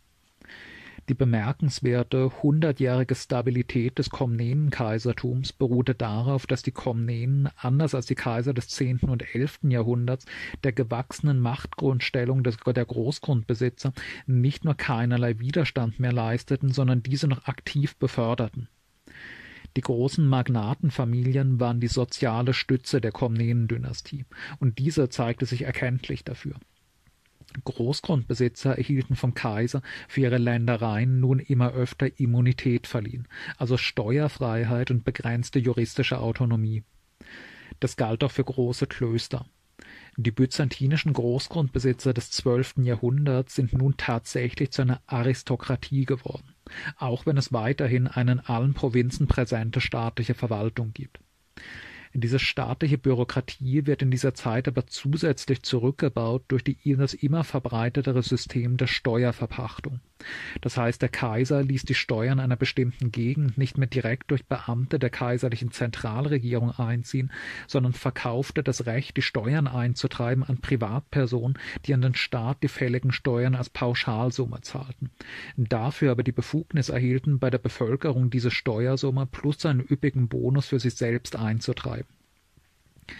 Für den Staat hatte das kurzfristig den Vorteil, dass die Regierung damit unkompliziert auf einen Schlag viel Geld in die Hand bekam, ohne dass hunderte Beamte den fälligen, den fälligen Steuern von zigtausenden Haushalten Monate und jahrelang hinterherlaufen mussten. Der Nachteil dieses Systems war aber erstens, dass sich dadurch eine veritable lokale Gegenmacht zur kaiserlichen Regierung bildete. Denn die ohnehin schon mächtigen Großgrundbesitzer, die nun auch noch Steuerpächter wurden, wurden damit zu fast unumschränkten Herren ihrer Region. Zweitens führte es natürlich zur Verarmung der Bevölkerung und zur Behinderung von Handel und Gewerbe, weil die ohnehin schon hohen Steuern dadurch noch mehr in die Höhe geschraubt wurden. Denn zusätzlich zum eigentlichen Steuersatz durfte der Steuerpächter nun ja auch noch einen Bonus für sich selbst eintreiben.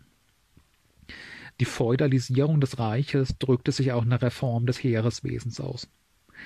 Im 11. Jahrhundert war, wie schon erwähnt, das System staatlicher Wehrbauern des Stratioten praktisch untergegangen und die byzantinische Armee wieder eine fast reine, zusammengewürfelte Söldnereinheit geworden. Zehntausende Söldner zu bezahlen, ist aber erstens extrem teuer und zweitens sind aus allen Nationen zusammengewürfelte Söldnereinheiten üblicherweise auch wenig diszipliniert und motiviert, wie die Erfahrungen des späten elften Jahrhunderts schmerzlich gezeigt hatten. Irgendein System eines Heeresdienstes von Byzantinern musste also wieder her. Das geschah in der Form des, der Form des Pronoia-Systems. Auf den ersten Blick sieht das Pronoia-System ähnlich wie das alte Stratiotentum aus. Der Staat vergibt ein Landstück zur erblichen Nutzung und der so Versorgte muss dafür Kriegsdienst für das Reich leisten. Die Stratioten der mittelbyzantinischen Zeit waren aber alle Kleinbauern gewesen, die mit eigener Hand ihre eigene Bodenparzelle bearbeiteten. Sie waren echte Bauernsoldaten. Die Pronojare des zwölften Jahrhunderts hingegen bekommen vom Staat nicht etwa einen kleinen Bauernhof, sondern einen ganzen Landstrich mit mehreren, manchmal Dutzenden Dörfern, deren Bauernfamilien für sie arbeiten und ihnen Abgaben leisten müssen. Die Pronojare sind keine Bauern mehr, sondern Ausbeuter ganzer Bauerndörfer.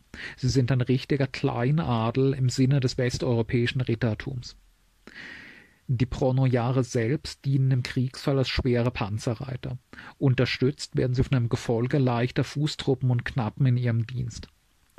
Die byzantinische Armee des zwölften Jahrhunderts ist also in erster Linie ein feudales Aufgebot, ergänzt freilich weiterhin durch große Söldnereinheiten sowie die weiterhin bestehenden, in Friedenszeiten in Konstantinopel stationierten Gardetruppen.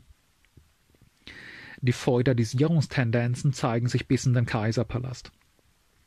Im Blachernenpalast, der seit dem 11. Jahrhundert den alten großen Palast als hauptsächliche Kaiserresidenz abgelöst hatte, wohnen nach einer zeitgenössischen Mitteilung neben dem Kaiser etwa 400 Mitglieder der weit verzweigten Familie Komnenos.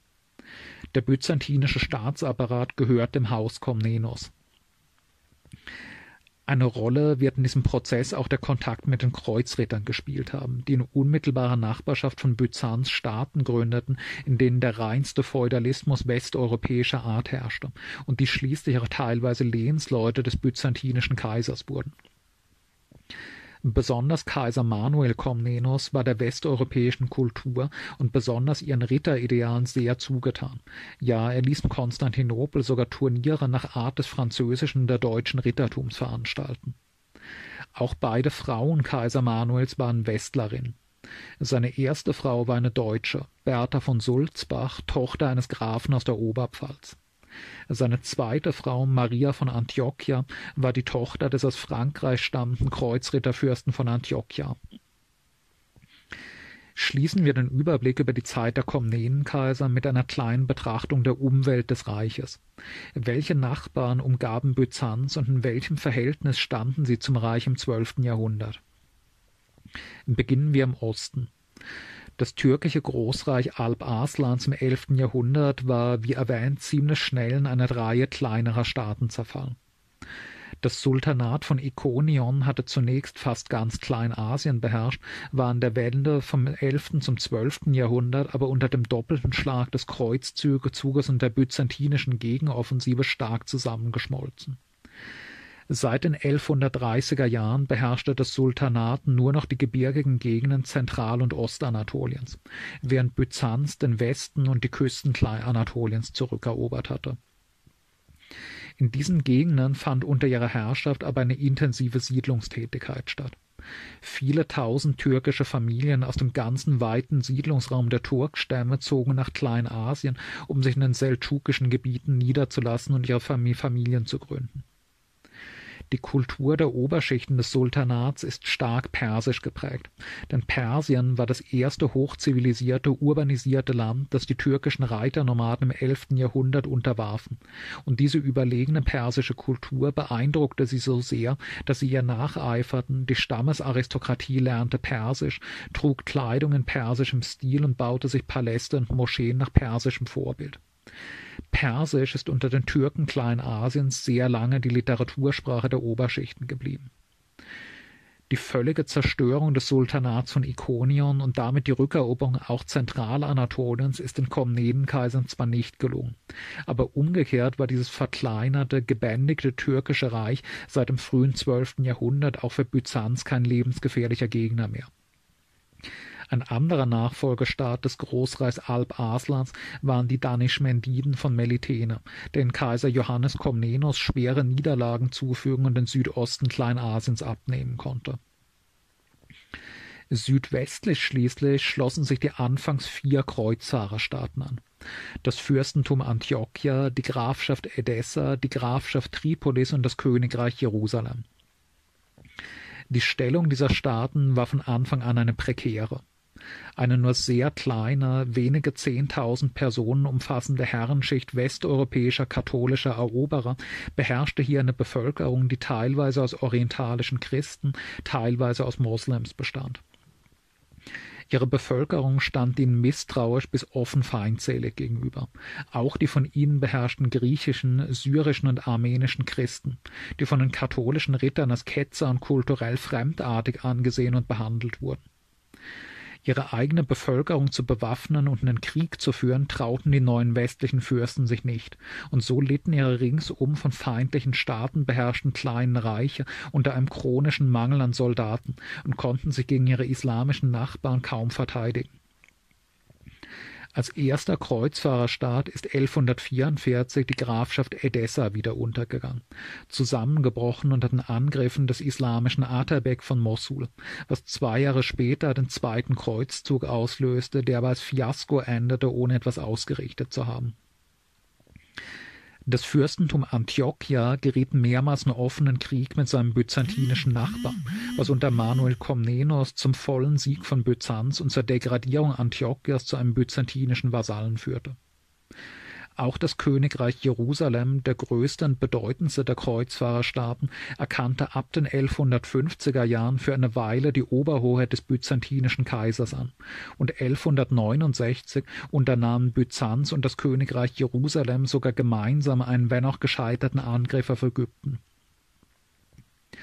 Auf dem Balkan waren die in dieser Zeit wichtigsten Nachbarn von Byzanz die Petschenegen, die Ungarn und das protoserbische Reich von Raszian. Davon, wie das Reitervolk der Petschenegen in den 1090er Jahren eine große Invasion der byzantinischen Balkanprovinzen unternahm und von Alexis Komnenos vernichtend geschlagen worden war, war schon die Rede. In den 1120er Jahren hatten sie sich soweit erholt, eine neue Invasion zu unternehmen, wurden aber von Kaiser Johannes Komnenos so vernichtend besiegt, dass sie danach nicht mehr in Erscheinung treten und der Tag des Sieges als sogenannter Petschenegentag eine Art byzantinischer Nationalfeiertag wird, der bis Ende des Jahrhunderts gefeiert werden sollte. Auf dem westlichen Balkan lag das slawische Reich von Raszian, das aus dem anfangs schon beschriebenen kleinen Reich von Zeta hervorgegangen war. Raszian, das nach heutigen Grenzen Montenegro, Teile Bosniens und Serbiens und ein Stück der kroatischen Küste umfasste, war der staatliche Embryo der späteren serbischen Reiche. Kaiser Manuel Komnenos gelang es den Fürsten von Rastien zu unterwerfen und zu einem tributpflichtigen Vasallen des Reiches zu machen. Aber schon bald nach Manuels Tod sollte Rastien wieder seine volle Unabhängigkeit zurückgewinnen und weiter expandieren. Im Westen waren das unruhigste Nachbarn zunächst die einmal die Normannen in, Süd in Süditalien. Wie anfangs geschildert, hatten zunächst als Söldner ins Land gerufene normannische Krieger sich dort ab Mitte des 11. Jahrhunderts selbstständig gemacht.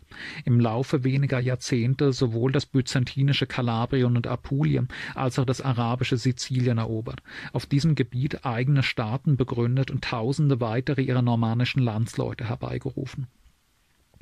Im Jahr 1130 wurden alle normannischen Gebiete in Süditalien als Königreich Sizilien zu einem Staat vereinigt, dessen Hauptstadt Palermo zu einer prachtvollen Metropole aufstieg. In diesem neuen Königreich herrschte eine faszinierende, aus byzantinischen und arabischen Elementen gemischte Kultur. Der Königshof orientierte sich in erster Linie an der Kultur und den Sitten des Kaiserhofes von Konstantinopel, und viele byzantinische Künstler wurden nach Palermo gerufen. Die starke kulturelle Prägung durch Byzanz ändert aber nichts daran, dass das Byzantinische Reich und das Königreich Sizilien politische Todfeinde waren, die sich ständig gegenseitig bekriegten. Zweimal sind in der Zeit von Alexios Komnenos normannische Heere auf dem Balkan gelandet und besiegt worden. In den 1150er Jahren wiederum landete Kaiser Manuel Komnenos mit einer byzantinischen Armee in Italien, konnte aber ebenso wenig erreichen. Mittelitalien wurde direkt vom Papst regiert, als sogenanntes Patrimonium Petri. In Norditalien standen sich der Machtanspruch des deutschen Kaisers und das Unabhängigkeitsstreben der bürgerlichen Stadtrepubliken gegenüber. Kaiser Friedrich Barbarossa versuchte von den 1150er bis 1170er Jahren in einer Reihe schwerer, blutiger Feldzüge die bloß nominelle Oberhoheit des deutschen Kaisers in Norditalien in tatsächliche Herrschaft zu verwandeln. Am Ende unterlag er dabei aber der von Mailand geführte lombardische Städtebund, eine Föderation zahlreicher norditalienischer Stadtstaaten, besiegte den Kaiser 1176 in der Schlacht von Legnano und konnte damit die Durchsetzung ihrer faktischen Souveränität erzwingen. Die zu dieser Zeit mächtigste aller italienischen Republiken lag aber nicht in der Lombardei, sondern weiter östlich. Venedig, dessen spektakulärer Aufstieg schon ein wenig skizziert wurde. Gerade in dieser Zeit der Kreuzzüge konnte Venedig seine Macht enorm ausbauen. Einerseits, weil die venezianischen Flotten das Haupttransportmittel zwischen den neuen Kreuzfahrerstaaten und Europa wurden und die Venezianer sich das teuer bezahlen ließen. Andererseits, weil Venedig, wie schon erwähnt, die Notlage des Byzantinischen Reiches an der Wende vom 11. zum 12. Jahrhundert erfolgreich hatte ausnutzen können und sich seine Flottenhilfe mit weitreichenden Handelsprivilegien bezahlen ließ, so dass das ganze byzantinische Reich für die venezianischen Kaufleute ein einziger Binnenmarkt ohne Zölle und Steuern wurde. Mehrmals haben die Komnenenkaiser versucht, sich aus diesem Vertrag von 1082, der den byzantinischen Kaufleuten die Luft zum Atmen abschnürte, zu lösen. Kaiser Johannes Komnenos widerrief den Vertrag und wies den Venezianern die Tür. Aber die venezianische Flotte unternahm als Vergeltung so verheerende Raubzüge gegen die byzantinischen Ägäisinseln, dass der Kaiser sich 1126 gezwungen sah, den Vertrag reumütig zu erneuern. Sein Sohn und Nachfolger Manuel Komnenos versuchte zumindest die Monopolstellung der venezianischen Kaufleute dadurch aufzubrechen, dass er mit Venedig konkurrierenden anderen italienischen Handelsrepubliken ähnliche Privilegien zugestand. 1169 und 1170 wurden mit Venedigs Konkurrenten Genua und Pisa ähnliche Verträge abgeschlossen. Venedig war darüber höchst erbost und drohte dem Kaiser. Der reagierte auf drastische Weise. Am 12. März 1171 wurden an einem Tag alle im Reichsgebiet befindlichen Venezianer verhaftet und ihr gesamter Besitz vom Staat konfisziert. Darauf reagierte Venedig mit Krieg.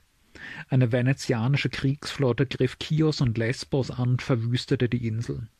Dann begannen Verhandlungen, die aber ergebnislos verliefen. Ein Jahrzehnt lang brachen die Beziehungen zwischen Venedig und Byzanz ab, während anstelle der Venezianer nun eben genuesische und pisanische Kaufleute den Handel im Byzantinischen Reich beherrschten. Kaiser Manuel Komnenos ist am 24. September 1180 gestorben. Sein Sohn wurde zwar als Alexios II. zum Kaiser gekrönt, aber da er erst zwölf Jahre alt war, musste die Regierung bis zu seiner Volljährigkeit von einem Regentschaftsrat geführt werden. An dessen Spitze stand als Regentin Manuels Witwe Maria von Antiochia, eine als Tochter des Kreuzritterfürsten von Antiochia aufgewachsene Französin. Maria war in der byzantinischen Bevölkerung extrem unpopulär die unguten Erfahrungen mit den Kreuzzugsheeren, die sich auf byzantinischem Gebiet als raubgierige Barbaren aufgeführt hatten und immer wieder in bewaffnete Auseinandersetzungen mit byzantinischen Truppen geraten waren, und dann vor allem die ungeheuren Privilegien, der Reichtum der italienischen Kaufleute in Konstantinopel hatten in der Bevölkerung eine lebhafte antiwestliche Stimmung entfacht. Die katholischen Westeuropäer galten in Byzanz als Barbaren, als Ketzer, als taktlose, arrogante Rüpel, und noch dazu spielten sich die italienischen Kaufleute nun als große Herren auf, und ihre ungeheuren Handelsprivilegien erdrosselten die byzantinische Kaufmannschaft, während die Italiener den byzantinischen Binnenmarkt nun völlig dominierten. Dass Kaiser Manuel Komnenos zweimal hintereinander eine Westlerin geheiratet hatte, zuerst eine Deutsche, dann eine Französin, wurde allgemein missbilligt. Und dass er am Kaiserhof westliche Sitten einführte und sogar an Ritterturnieren teilnahm, sorgte für Empörung und Abscheu. Dass nun eine Westlerin als Regentin an der Spitze des Reiches stand, schien in dieser zunehmend aufgeladenen xenophoben Stimmung als Gipfel der Erniedrigung. Schon kurz nach Marias Regierungsantritt wurde ein Mordkomplott gegen sie vereitelt, das von der Schwester des verstorbenen Manuel ausgegangen war. Viel gefährlicher aber war Manuels Vetter Andronikos Komnenos, der sich mit seinem kaiserlichen Verwandten zerstritten hatte und lange im Exil gelebt hatte, jetzt aber ins Reich zurückkehrte und zum Zentrum der antiwestlichen Opposition wurde. Andronikos zog mit einem Söldnertrupp von Kleinasien aus gegen Konstantinopel. Maria schickte ihm eine Armee entgegen, deren Befehlshaber sofort auf Andronikos Seite überlief. Kurz darauf stellte sich auch, auf die Flotte auf, auch die Flotte auf die Seite des Andronikos. Als der Rebell mit seiner nun weit überlegenen Armee 1182 vor den Mauern der Hauptstadt erschien, brach in Konstantinopel ein Volksaufstand gegen Maria aus. Die Bevölkerung öffnete Andronikos die Tore, der widerstandslos in die Stadt einziehen konnte. Mit dem Sturz von Marias Regentschaft brach in Straßen der Hauptstadt ein entsetzlicher Pogrom gegen die westeuropäischen Einwohner, die sogenannten Lateiner, aus. In Konstantinopel lebten damals etwa 60.000 Lateiner, hauptsächlich Italiener. Die Mehrheit davon wurde nun an einem einzigen Tag von der Bevölkerung niedergemetzelt. Besonders abgesehen hatte man es auf katholische Geistliche, derer man habhaft werden konnte. Kardinal Johannes, Gesandter des Papstes in Konstantinopel, wurde von der Menge erschlagen, sein Kopf abgetrennt und an den Schwanz eines Straßenhundes gebunden. Viertausend überlebende westliche Ausländer wurden als Sklaven an die Türken verkauft. Maria und ihr Liebhaber Alexios wurden verhaftet. Alexios wurden die Augen ausgestochen, Maria zum Tode verurteilt und erdrosselt, wobei Andronikos die besondere Grausamkeit besaß, den formell immer noch amtierenden 15-jährigen Kaiser Alexios II. zu zwingen, das Todesurteil seiner Mutter zu unterzeichnen. Kurz darauf ließ Andronikos dann auch den lästigen Kindkaiser erdrosseln, seine Leiche in den Bosporus werfen und sich selbst zum alleinigen Kaiser krönen. Bei der Gelegenheit heiratete der damals 64-jährige Andronikos auch gleich die Witwe des von ihm ermordeten Alexios, die zwölfjährige Agnes, Tochter des Königs von Frankreich. Mit der kurzen Regierung des Andronikos Komnenos beginnt nach hundertjährigem Glanz der Zerfall des Komnenenreiches. Das Reich war bereits bei Manuel Komnenos Tod 1180 innerlich erschöpft gewesen. Manuels ausufernde Kriege, seine Expansionspolitik auf dem Balkan und seine abenteuerliche Italieninvasion hatten die Staatsfinanzen bis zum Zerreißen angespannt. Da die Großgrundbesitzer von der Steuerpflicht inzwischen fast völlig befreit waren, musste das Geld für die ständigen großen Feldzüge durch intensivierte Auspressung der normalen Bevölkerung gewonnen werden. Nicht nur war die Steuerlast enorm, jeder nichtadlige Einwohner des Reiches war nun zusätzlich auch verpflichtet, bei Bedarf Soldaten in seinem Haus zu beherbergen und sie kostenlos versorgen zu müssen. Und jeder konnte zu unentgeltlichen Arbeiten im militärischen Interesse herangezogen werden. Gleichzeitig wirkte die erdrückende Dominanz der Italiener die Entwicklung des byzantinischen Handels und Gewerbes völlig ab. Und schließlich hatte das Desaster von Manuels Türkenfeldzug 1176 die Schlagkraft der Armee erheblich gesenkt. Eine nennenswerte byzantinische Flotte gab es sowieso kaum noch. Neben den ungeheuren Kosten für das Landheer konnte man nicht gleichzeitig auch noch eine große Flotte unterhalten. Das zeigte jetzt fatale Wirkung. Unmittelbar nach dem antiwestlichen Pogrom von Konstantinopel verbündeten sich alle gerade im Schwarzen Meer präsenten westlichen Seemächte für einen erbarmungslosen Vergeltungskrieg gegen die Byzantiner. Seite an Seite fuhren Venezianer, Genuesen und Pisaner, sonst erbitterte Rivalen, die byzantinischen Küsten ab, überfielen Städte, Dörfer und Klöster und schlachteten als Rache alle Griechen ab, die ihnen in die Hände fielen. Tausende Zivilistinnen fielen diesen Vergeltungsaktionen zum Opfer. Spätestens von diesem Moment an herrschte zwischen Byzantinern und Westeuropäern nur noch blanker Hass. Auch im Inneren schwankte Andronikos Regierung aber schnell. Andronikos große Vision war es, die Feudalisierung des Byzantinischen Reiches umzukehren, die Macht der Großgrundbesitzer zu beschneiden und das Reich wieder zu einem einheitlichen Beamtenstaat zu machen, wie es bis ins elfte Jahrhundert der Fall gewesen war.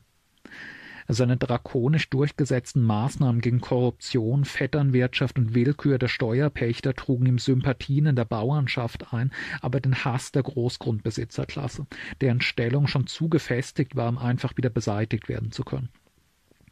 Verschwörungen und Attentate gegen den Kaiser folgten in schneller Folge, worauf dieser mit massenhaften Hinrichtungen antwortete, die, noch mehr Widerstand provozierten. Isaak Komnenos, ein Großneffe von Kaiser Manuel, machte sich zum Herrscher von Zypern und riss die Insel aus dem Reich heraus. In Kleinasien musste Andronikos Krieg gegen den Rebellen Isaak Angelos führen. Gleichzeitig nutzten die Nachbarstaaten auf dem Balkan den Bürgerkriegszustand in Byzanz aus der serbische Fürst von Rastien, den Manuel Komnenos erst in harten Feldzügen unterworfen und zum Vasallen gemacht hatte, verbündete sich mit dem König von Ungarn und gemeinsam eröffneten beide den Krieg gegen Byzanz. Ungarn annektierte einen großen Teil des byzantinischen Dalmatien und Rastien schüttelte die byzantinische Oberhoheit ab und wurde unter der Dynastie der Nemanjiden wieder ein souveräner Staat. Innerhalb von ein, zwei Jahren hatte Byzanz den ganzen nordwestlichen Balkan, um den Manuel Komnenos so lange hatte kämpfen müssen, wieder verloren. 1185 greift auch das normannische Königreich Sizilien wieder an, auf Einladung rebellischer byzantinischer Aristokraten. Eine normannische Armee erstürmt Thessalonike, die zweitgrößte Stadt des Reiches. In der eroberten Stadt richten die Normannen ein Massaker an der Zivilbevölkerung an. Nach dieser demütigenden neuen Niederlage ist das Ansehen des Andronikos Komnenos auf dem Tiefpunkt. Als ein paar Tage später der gefangene Rebell Isaak Angelos in Konstantinopel hingerichtet werden soll, gelingt es ihm zu fliehen und in die Hagia Sophia zu entkommen, wo an die Bevölkerung der Hauptstadt appellierte, sie seine Partei ergriff. Ein neuer Volksaufstand bricht aus. Der Andronikos stürzt, wie er an die Macht gelangt ist. Isaak Angelos wird zum Kaiser proklamiert, der gestürzte Andronikos aber von der Menge durch die Straßen Konstantinopels geschleift, geschlagen, bespuckt, kahl gesporen. Man schlägt ihm die Zähne aus, schneidet ihm die Nase ab, reißt ihm ein Auge heraus und kreuzigt schließlich den Halbtoten. So endet der letzte Kaiser aus dem Haus Komnenos, nach 104-jähriger Herrschaft seiner Familie. Mit Isaak Angelos folgt die Herrschaft von Haus Angelos, und sie beginnt so katastrophal, wie die Herrschaft von Haus Komnenos geendet hatte. Zwar gelang es dem neuen Kaiser, die auf dem Balkan gelandeten Normannen zu besiegen und Thessalonike zurückzuerobern. Dafür bricht aber unmittelbar nach seiner Thronbesteigung ein großer Aufstand in Bulgarien aus.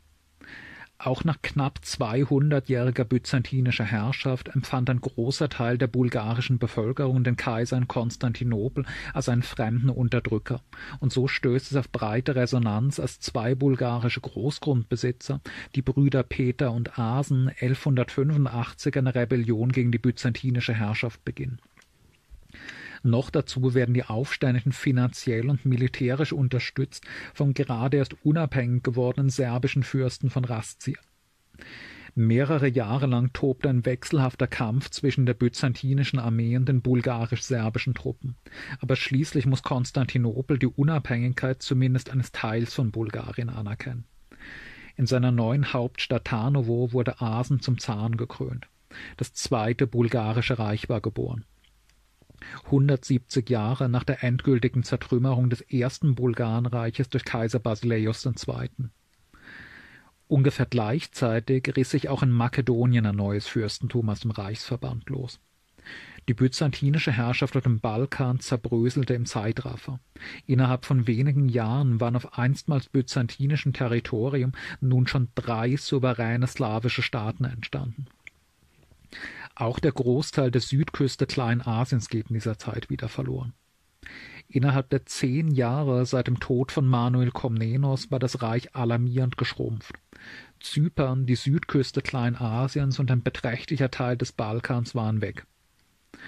Die Unabhängigkeitskriege der Balkanslawen schienen sogar existenzbedrohend zu werden, als 1188-89 der dritte Kreuzzug begann. 1187 hatte Sultan Saladin, der Syrien und Ägypten beherrschte, das Königreich Jerusalem, den größten und bedeutendsten Kreuzfahrerstaat, in der Schlacht von Hattin vernichtend geschlagen, Jerusalem erobert und den Machtbereich der Kreuzfahrer auf ein paar isolierte Festungen reduziert. Der Verlust der heiligen Stadt Jerusalem an einen muslimischen Fürsten und der drohende Untergang der Kreuzfahrerstaaten löste in Westeuropa tiefe Erschütterung aus. Eine Reihe der bedeutendsten westlichen Fürsten gelobte daraufhin, einen neuen Kreuzzug zu organisieren, um Saladin zu schlagen und Jerusalem zurückzuerobern. Der mächtigste Fürst, der sich dem Kreuzzug anschließt, ist der deutsche Kaiser Friedrich Barbarossa.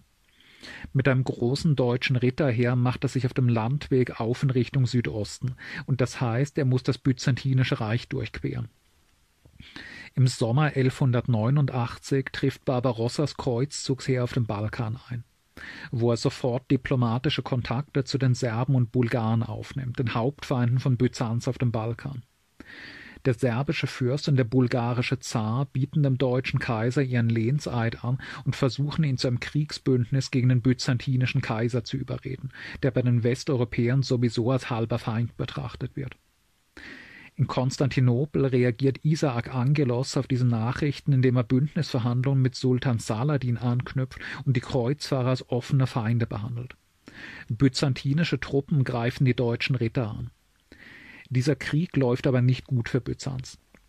Barbarossas Heer erobert und plündert Philippopel und Adrianopel, die beiden wichtigsten byzantinischen Städte in Thrakien. Und im Winter 1189-90 steht Barbarossa mit Zehntausenden Kreuzrittern vor den Mauern Konstantinopels und führt mit Serbien und Bulgarien Verhandlungen über einen gemeinsamen Angriff auf die byzantinische Hauptstadt. Bei diesen Aussichten bekommt Isaak kalte Füße und schließt im Februar 1190 mit Barbarossa einen Vertrag, der einer Kapitulation gleichkommt. Byzanz verpflichtet sich, das Kreuzfahrerheer unentgeltlich per Schiff auf die asiatische Seite überzusetzen, es mit Lebensmitteln zu versorgen und eine Reihe hochrangiger Geiseln zu stellen, um sicherzustellen, dass die Byzantiner den Kreuzrittern nicht in den Rücken fallen, sobald diese einmal in Asien wären. Byzanz hat sich vor den Westlern demütigen müssen, und zum ersten Mal zeichnet sich ab, dass der katholische Westen eine akute Bedrohung für Konstantinopel werden könnte. Vorerst kann Isaak jedoch aufatmen. Barbarossa ringt mit seinem Heer beim Durchmarsch durch das Sultanat von Ikonion zwar zwei große Siege über die Türken, ertrinkt dann aber beim Baden in einem Fluss in Kleinasien, worauf sein Heer sich zerstreut und zum größten Teil wieder nach Deutschland zurückkehrt. Fünf Jahre später fiel auch Isaak Angelos. Sein eigener Bruder Alexios stürzte ihn im April 1195 in einer Palastrevolte, ließ seinem gestürzten kaiserlichen Bruder die Augen ausstechen und ihn zusammen mit seinem Sohn, der ebenfalls Alexios hieß, in den Kerker sperren. Dem jungen Prinzen Alexios gelang aber bald die Flucht aus dem Gefängnis, und das sollte sehr schwerwiegende historische Folgen haben. Der entflohene Prinz begab sich nach Westeuropa, wo er von Hof zu Hof zog, um westliche Unterstützung für eine bewaffnete Rückkehr nach Konstantinopel zu gewinnen und große Versprechungen zu machen für den Fall, dass es ihm gelingen würde, den Usurpator zu stürzen und den ihm zustehenden byzantinischen Thron zu besteigen. Prinz Alexios wurde zwar in Italien und Deutschland höflich empfangen, aber niemand war bereit, seine abenteuerlichen Pläne mit einer Armee zu unterstützen. Die Dinge kamen erst ins Rollen, als Ende 1199 die Planung für einen neuen, einen vierten Kreuzzug begann. Der dritte Kreuzzug war eher ein Fehlschlag gewesen. Das deutsche Heer Friedrich Barbarossas hatte sich, wie schon erwähnt, noch vor Erreichen des Heiligen Landes wieder zerstreut. Englische und französische Kreuzritter waren zwar auf dem Seeweg nach Palästina gelangt und konnten dort das Königreich Jerusalem in stark verkleinerter Form wieder halbwegs stabilisieren, aber die Stadt Jerusalem selbst konnte nicht zurückgewonnen werden und blieb in muslimischer Hand. Der neue Papst Innozenz III. rief deswegen zu einem neuen Kreuzzug zur Befreiung Jerusalems auf, dem sich aber fast nur französische und flämische Ritter und Aristokraten anschlossen. Die wichtigsten Führer des sich ab 1199 bildenden Neuen Kreuzheeres waren Graf Theobald von Champagne, Graf Ludwig von Blois, die Grafen Balduin und Heinrich von Flandern und Gottfried von Villehardouin. Im Winter 1200/1201 hatte sich eine Truppe von etwa 10.000 Kreuzrittern versammelt und man schätzte, dass bis zur Abfahrt weitere 20.000 folgen würden. Auf Basis dieser Schätzungen schloss das Kreuzfahrerheer im Frühjahr 1201 einen Transportvertrag mit der Republik Venedig. Gegen Zahlung von circa 20.000 Kilo Silber sollte die venezianische Flotte Transportkapazitäten für 30.000 Mann samt Ausrüstung zur Verfügung stellen und das Kreuzheer nach Ägypten transportieren, wo man das Machtzentrum des Sultans treffen und von dort dann nach Palästina ziehen wollte, um Jerusalem zurückzugewinnen.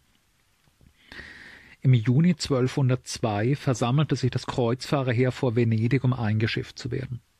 Unangenehm überrascht stellten die Führer des Kreuzzugsunternehmens dort allerdings fest, dass man die Teilnehmerzahl weit überschätzt hatte. Zu den zehntausend Franzosen und Flamen waren nur noch ein paar tausend Deutsche und Burgunder und ein paar wenige Italiener dazugestoßen. Von angepeilten dreißigtausend Kriegern war man ziemlich weit entfernt. Venedig pochte aber auf die Zahlung der vereinbarten Summe von knapp 20.000 Kilo Silber, und die Kreuzfahrer mussten kleinlaut zugeben, dass man mit so wenigen Teilnehmern diese Summe unmöglich aufbringen könne. Es begannen nun Verhandlungen fast von unfreiwilliger Komik zwischen den Führern des Kreuzzugs mit ihrem religiösen Idealismus und den Vertretern der venezianischen kapitalistischen Handelsrepublik, denen jeder religiöse Enthusiasmus fern lag und die den Kreuzzug nur als ein von geschäftliches Unternehmen betrachteten. Die Kreuzritter baten ganz naiv um Senkung der vereinbarten Summe, weil man ja nun noch viel weniger Schiffe brauche und schließlich sei das ein heiliges Unternehmen und da sollten Christen einander nicht im Weg stehen. Die Venezianer entgegnen, das sei alles sehr schön und löblich, aber Verträge seien schließlich Verträge und seine Rechnungen müsse man auch bei einem heiligen Unternehmen korrekt bezahlen. Das leuchte ihnen doch sicher ein. Da machte der venezianische Doge Enrico Dandolo den verzagten Kreuzfahrern ein, ein Angebot. Nun, sie hätten vielleicht nicht genug Geld, um ihre Vertragsverpflichtungen zu erfüllen, aber mit gutem Willen finde man sicher eine Lösung zur beidseitigen Zufriedenheit. Schließlich hätten sie etwas anderes als Geld, Kampfkraft. Da gäbe es auf der anderen Seite der Adria diese Stadt namens Zara in Dalmatien. Lange Zeit ein wichtiger venezianischer Handelsstützpunkt, aber vor kurzem empörenderweise vom König von Ungarn annektiert. Die Kreuzritter könnten ja nun für Venedig die verlorene Stadt zurückerobern und durch diesen Dienst ihre Schulden begleichen. Danach werde man sie nach Ägypten bringen, damit sie dort oder wo immer sie wollen ihr heiliges Unternehmen durchführen könnten. Was sie davon hielten? Die Führer des Kreuzzuges waren von diesem Angebot bestürzt, und mehrere baten darum, von ihrem Kreuzzugsgelübde entbunden zu werden. Man war aufgebrochen, das heilige Jerusalem von den muslimischen Heiden zurückzugewinnen und nicht um für venezianische Machtinteressen als Söldner eine christliche Stadt zu überfallen. Der Abgesandte des Papstes, Kardinallegat Peter Capuano, verbot den Abbruch des Unternehmens aber energisch. Der Papst wolle den endlich in Gang gekommenen Kreuzzug nun unbedingt durchführen, und wenn es dafür nötig wäre, Zara für die Venezianer zu erobern, dann war das ebenso. Die Kreuzfahrer erklärten sich also zähneknirschend bereit, und im Oktober 1202 stach die Flotte in See. 150 große Transportschiffe für die Kreuzritter und 60 venezianische Kriegsschiffe. Vor Zara trat eine neue Komplikation ein. Der Papst hatte inzwischen von einem geplanten Angriff erfahren und einen Brief geschickt, in dem er dem Heer ausdrücklich den Angriff auf eine christliche Stadt untersagte. Die Venezianer, die nun die Führer des ganzen Unternehmens geworden waren, scherte das aber wenig. Zara wurde erobert und von Venedig wieder in Besitz genommen, und es trat jetzt die groteske Situation ein, dass der Papst das Kreuzfahrerheer exkommunizierte und der weitere Kreuzzug unter Kirchenbann stattfand. In Zara entgleisten die Dinge aber erst so richtig. Ende 1202 tauchte im Lager der Kreuzritter der seit Jahren durch Europa ziehende Prinz Alexios auf, Sohn des 1195 in einer Palastrevolte gestürzten, geblendeten und eingekerkerten byzantinischen Kaisers Isaak Angelos. Prinz Alexios versuchte die Kreuzritter nun davon zu überzeugen, nicht nach Ägypten zu fahren, sondern nach Konstantinopel, um ihn mit Gewalt auf den ihm zustehenden Thron zu setzen. Wenn er dort einmal säße, würde er sich in großzügigster Weise dankbar erweisen. Den Kreuzrittern über 60.000 Kilo Silber zahlen, sich selbst dem Kreuzzug mit 10.000 Mann anschließen, sein ganzes Leben lang ständig 500 Ritter für den Schutz des Heiligen Landes stellen und außerdem die byzantinische Kirche wieder mit der katholischen Kirche Roms vereinigen. Die Venezianer waren entzückt. Wenn das kein gerechtes und löbliches Unternehmen sei, was dann? Venedig betrachtete das byzantinische Reich als ein, als ein Ärgernis und ein schweres Hindernis seines Orienthandels, seitdem die byzantinischen Kaiser seit Manuel Komnenos die Monopolstellung der venezianischen Kaufleute beendet und stattdessen ihre schärfsten Konkurrenten, die Genuesen und Pisaner, privilegiert hatten auf dem Kaiserthron von Konstantinopel eine venezianische Marionette zu installieren, würde Venedig wieder zur unangefochtenen merkantilen Hegemonialmacht des ganzen östlichen Mittelmeerraums machen.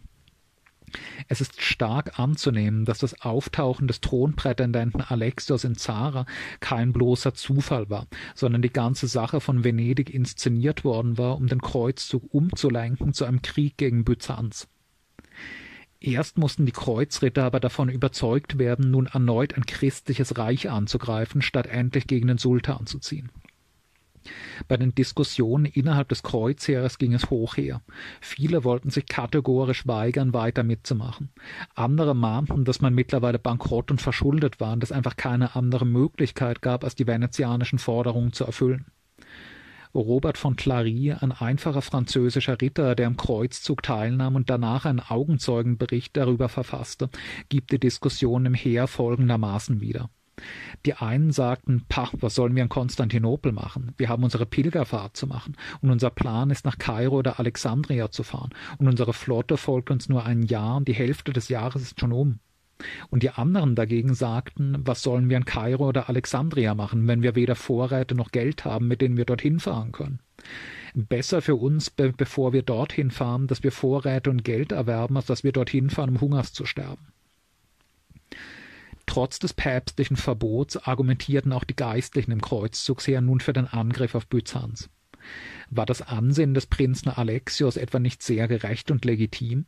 Und hatten die Byzantiner, die schließlich Ketzer waren, die Kreuzzüge immer nur behindert und sich sogar mit dem Sultan verbündet hatten, nicht Strafe verdient? Schließlich einigte man sich auf den Angriff auf Konstantinopel, und im Mai 1203 stach die Flotte in See in Richtung Bosporus. Im Juni waren die Schiffe der Kreuzfahrer vor Konstantinopel angekommen, und die französischen, flämischen und deutschen Ritter starrten ungläubig auf die ungeheure Metropole, immer noch die mit riesigem Abstand größte Stadt der christlichen Welt. Der Ritter Robert von Clary schildert in seinem Bericht seine Eindrücke, als er Konstantinopel zum ersten Mal vom Meer aus sah. Ihr hättet den Bosporus gesehen, geschmückt mit Hochseeschiffen, Galeeren und Transportfahrzeugen, und es war wunderbar, deren Schönheit zu betrachten. Sie fuhren den Bosporus hinauf zur Abtei von St. Stephan, die drei Meilen von Konstantinopel liegt, und da bekamen sie den vollen Blick auf die Stadt. Die Hochseeschiffe und Galeeren und Transportfahrzeuge ankerten, und die Kreuzfahrer fuhren auf Kähnen hinein. Ihr könnt euch denken, dass sie mit großen Augen Konstantinopel betrachteten, sie, die es noch nie gesehen hatten. Sie konnten gar nicht glauben, dass es eine so prächtige Stadt auf der Welt gibt, als sie die hohen Mauern und die vielen Türme sahen, von denen es ganz umschlossen war und diese prächtigen Paläste und hohen Kirchen, von denen es so viele gab, dass keiner es glauben konnte, wenn er es nicht mit eigenen Augen sah, und die Länge und Breite der Stadt, die die Königin aller Städte ist. Beim Anblick der Festungsanlagen von Konstantinopel schien die Stadt den Kreuzrittern zunächst uneinnehmbar. Tatsächlich waren knapp 900 Jahren niemals einem fremden Heer die Einnahme der Stadt gelungen. Dutzende Belagerungen der verschiedensten Mächte waren an den für ein vormodernes Heer praktisch uneinnehmbaren Mauern Konstantinopels abgeprallt. Deswegen setzte man zunächst auf psychologische Kriegführung. Man hoffte, dass der Anblick des rechtmäßigen Thronerben Alexios zu einem Volksaufstand in der Hauptstadt führen und die Bevölkerung den Usurpator auf dem Kaiserthron stürzen und dann freiwillig die Tore öffnen würde. Darum ließ man eine Galeere mit dem Prinzen Alexios auf Deck dicht an den Seemauern Konstantinopels entlangfahren und mit laut gerufenen Parolen an die Bevölkerung appellieren. Die einzige Reaktion darauf war aber ein Pfeilhagel. Wenn man in die Stadt gelangen wollte, musste man das also wohl oder übel mit militärischer Gewalt tun. Die Landmauern Konstantinopels nach Westen hin waren in der Tat so gut wie uneinnehmbar für eine Armee ohne moderne Artillerie. Zuerst musste man einen breiten Wassergraben und eine niedrige Vormauer überwinden, dann durch einen weiteren Graben den ersten hohen, mit Türmen ausgestatteten Mauerring bezwingen. Dahinter kam dann eine noch höhere Mauer mit noch massiveren Türmen und dahinter erneut ein Graben, den man bedarfsfall mit Barrikaden verstärken konnte. Selbst eine sehr große Armee kam hier unmöglich durch, wenn die Mauern auch nur einigermaßen ausreichend bemannt waren. Die einzige Schwachstelle der Verteidigung Konstantinopels waren die Seemauern, die die ans Meer grenzenden Teile der Halbinsel umschlossen. Bei der Konzeption der Mauern Konstantinopels in der Spätantike hatte man sich auf Angriffe großer Landheere eingestellt, nicht auf den Angriff einer sehr starken Flotte vom Meer aus. Die Seemauern bestanden deswegen nur aus einem Mauerring statt aus drei wie die Landmauern. Wenn eine starke Flotte es schaffte, mit Hilfe von Enterbrücken einen kleinen Abschnitt der Seemauer in die Hand zu bekommen, man dort sofort die Tore öffnete und Verstärkungen nachrückten, dann hatte man eine Chance, in die Stadt einzudringen. Als die Kreuzfahrer am 17. Juli 1203 zum Sturmangriff auf Konstantinopel ansetzten, griffen sie von beiden Seiten an. Die Masse der französischen, flämischen und deutschen Ritter griff von Westen her die Landmauern an. Dort hatten die Byzantiner auch den Hauptangriff erwartet und die Mauern mit den Elitetruppen der kaiserlichen Garde besetzt. Alle Angriffe der Kreuzritter auf die Landmauern wurden von den Gardisten mühelos zurückgeschlagen. Gleichzeitig griff die venezianische Flotte aber im Osten der Stadt die schwächeren und auch weniger stark bemannten Seemauern an.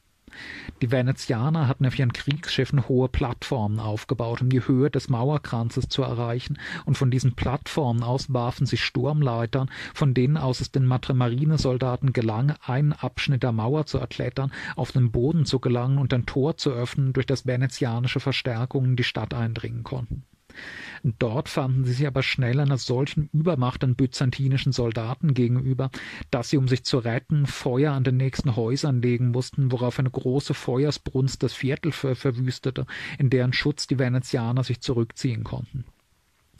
Der Angriff auf Konstantinopel war gescheitert wie so viele frühere Angriffe auf die Stadt. Und wenn der Kaiser die Nerven behalten hätte, wäre das ganze Unternehmen mit einiger Wahrscheinlichkeit an diesem Punkt zusammengebrochen aber aus Angst vor einem möglicherweise erfolgreichen neuen Angriff verlor er völlig den Kopf, raffte in der Nacht Juwelen und sonstige Wertgegenstände zusammen und floh im Schutz der Dunkelheit mit seiner Familie aus der Hauptstadt nach Thrakien. Am Morgen des 18. Juli stellte die verdutzte Bevölkerung von Konstantinopel fest, dass der Kaiser sich aus dem Staub gemacht hatte. Der blinde Ex-Kaiser Isaac Angelos wurde aus dem Gefängnis geholt, wo er seit acht Jahren in seiner Einzelzelle saß, und eine Delegation ans Heer der Kreuzritter geschickt, dem man mitteilte, dass man nun, da der Thron vakant geworden war, bereit sei, den Prinzen Alexios als Kaiser anzunehmen. Der Thronprätendent zog friedlich in die Stadt ein und wurde als Alexios IV. zum Kaiser gekrönt. Die Masse der Kreuzfahrer atmete erleichtert auf. Nun könne man doch wohl endlich nach Ägypten segeln und tun, wofür man eigentlich aufgebrochen war. Die Venezianer hatten es aber nicht so eilig und hielten das Kreuzritterheer vor Konstantinopel fest. Der neue Kaiser hatte in Zara schließlich einen Vertrag unterzeichnet, in dem er sich zu üppigen Belohnungen verpflichtet hatte, falls es gelingen sollte, ihn auf den Thron von Konstantinopel zu bringen. Insbesondere hat er mit seiner Unterschrift versichert, über 60.000 Kilo Silber zu zahlen, sobald er einmal an der Macht sei, und an Verträge habe man sich zu halten. Bis die volle Summe abgezahlt sei, würden Heer und Flotte deswegen mal schön vor Konstantinopel bleiben. Alexios IV. tat, was er konnte, um das Geld zusammenzubekommen, die Kreuzfahrer loszuwerden. Er griff die eisernen Reserven des Staatsschatzes an. Er ließ silberne und goldene Kirchengeräte konfiszieren und einschmelzen und belegte die Eliten der Hauptstadt mit hohen Sondersteuern. Aber die wahnwitzige Summe, die er den Venezianern versprochen hatte, bekam er so schnell trotzdem nicht zusammen. Außerdem begann es in Konstantinopel zu brodeln. Im Kaiserpalast saßen nun ständig westliche Barone als Aufpasser des Kaisers. Ganz offensichtlich war Alexios nichts als eine willenlose Marionette der von den Byzantinern verabscheuten Westler, und seine Maßnahmen, die Stadt auszuplündern, um die Venezianer und Franzosen zu bezahlen, löste Empörung und Widerstand aus. Das arrogante, taktlose Verhalten der Kreuzritter, die sozusagen als Touristen die Stadt betreten durften, verschärfte die Lage, und der orthodoxe Klerus stellte klar, dass von einer Wiedervereinigung der byzantinischen Kirche mit Rom überhaupt keine Rede sein könne.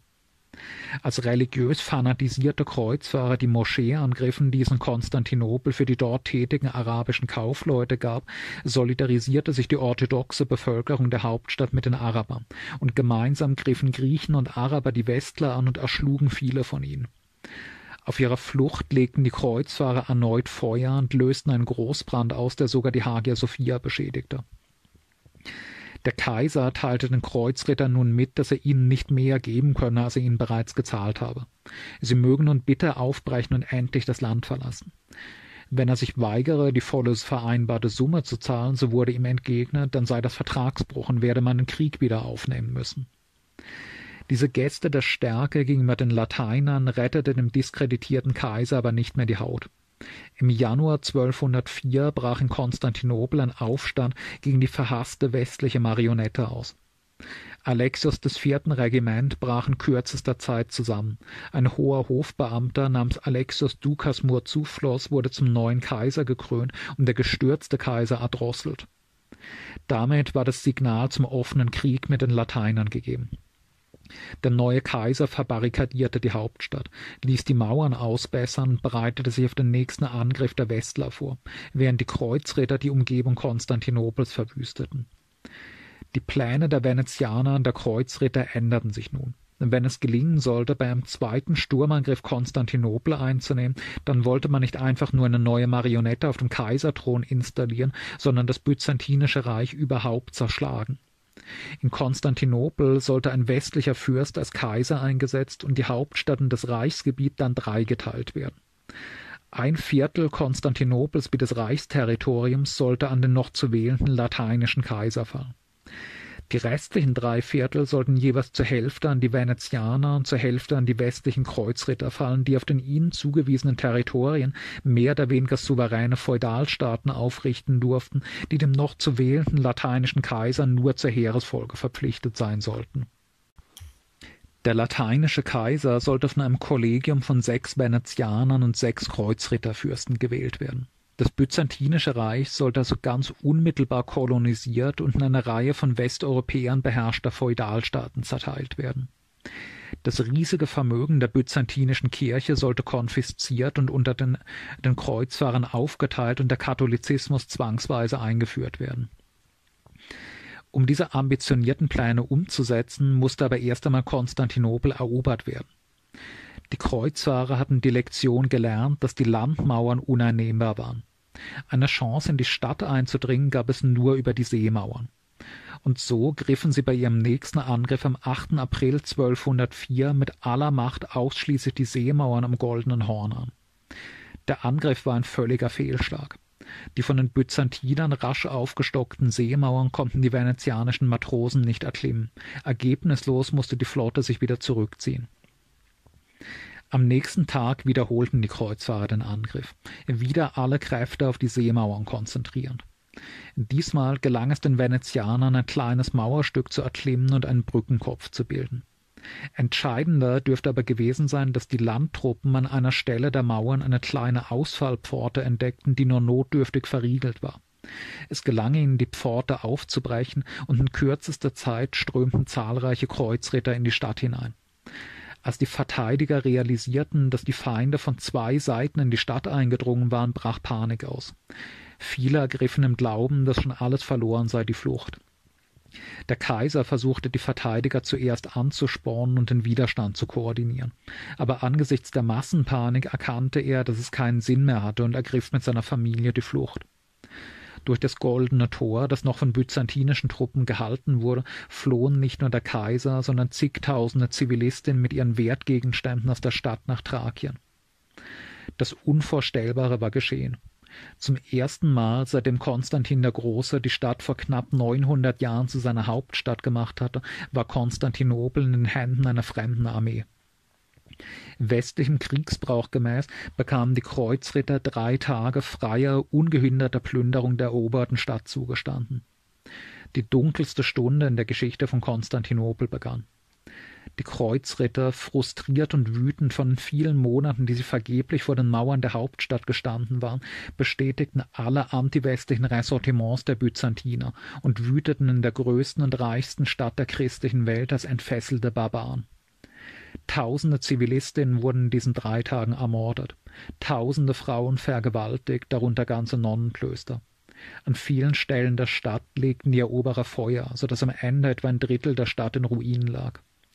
In der Hagia Sophia hackten die Kreuzfahrer die silbernen Chorschranken und Leuchter in Stücke und verteilten untereinander das Edelmetall.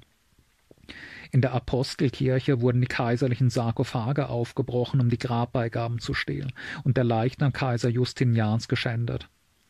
Die katholischen Priester begaben sich auf einen Beutezug anderer Art. Konstantinopel war die an Reliquien reichste Stadt der Welt. Dieser Reliquienschatz, den die herätischen Byzantiner gar nicht verdient hätten, sollte nun nach Westen geschafft werden. Martin, der Abt des elsässischen Klosters von Peiris, der sich dem Kreuzfahrerheer angeschlossen hatte, stürmte gleich nach Einnahme der Stadt in die Pantokratorkirche und bedrohte den dort angetroffenen orthodoxen Priester mit vorgehaltener Waffe mit dem Tod, wenn er ihm nicht sofort den Weg zur Reliquienkammer zeige. Einige Tropfen vom Blut Christi, Holz vom wahren Kreuz, Knochen von Johannes den Täufer und mehrere Dutzend Schädel, Füße oder Zähne zweitrangiger Heiliger waren die Beute, die Abt Martin aus Konstantinopel ins Elsass heimbrachte. Im Kaiserpalast wurde die Pharos Palastkapelle geplündert und weitere Reliquien nach Europa verschleppt. Gezieltere Jagd machten auch die Venezianer, die einen feineren Geschmack als die Franzosen und Deutschen hatten und planvoll nach den hochrangigsten Kunstwerken Konstantinopels suchten. Der Markusdom in Venedig wurde komplett neu ausgestattet mit Raubkunst aus Konstantinopel. Beispielsweise der Bronzequadriga, der aus dem Hippodrom von Konstantinopel abmontiert, nach Venedig verschifft und dort vor dem Hauptportal des Markusdoms aufgestellt wurde. Bei keiner Eroberung des ganzen Mittelalters dürfte Beute in solchem Umfang gemacht worden sein. Bis heute sind französische und deutsche Kirchenschatzkammern übersät mit Beutestücken aus Konstantinopel.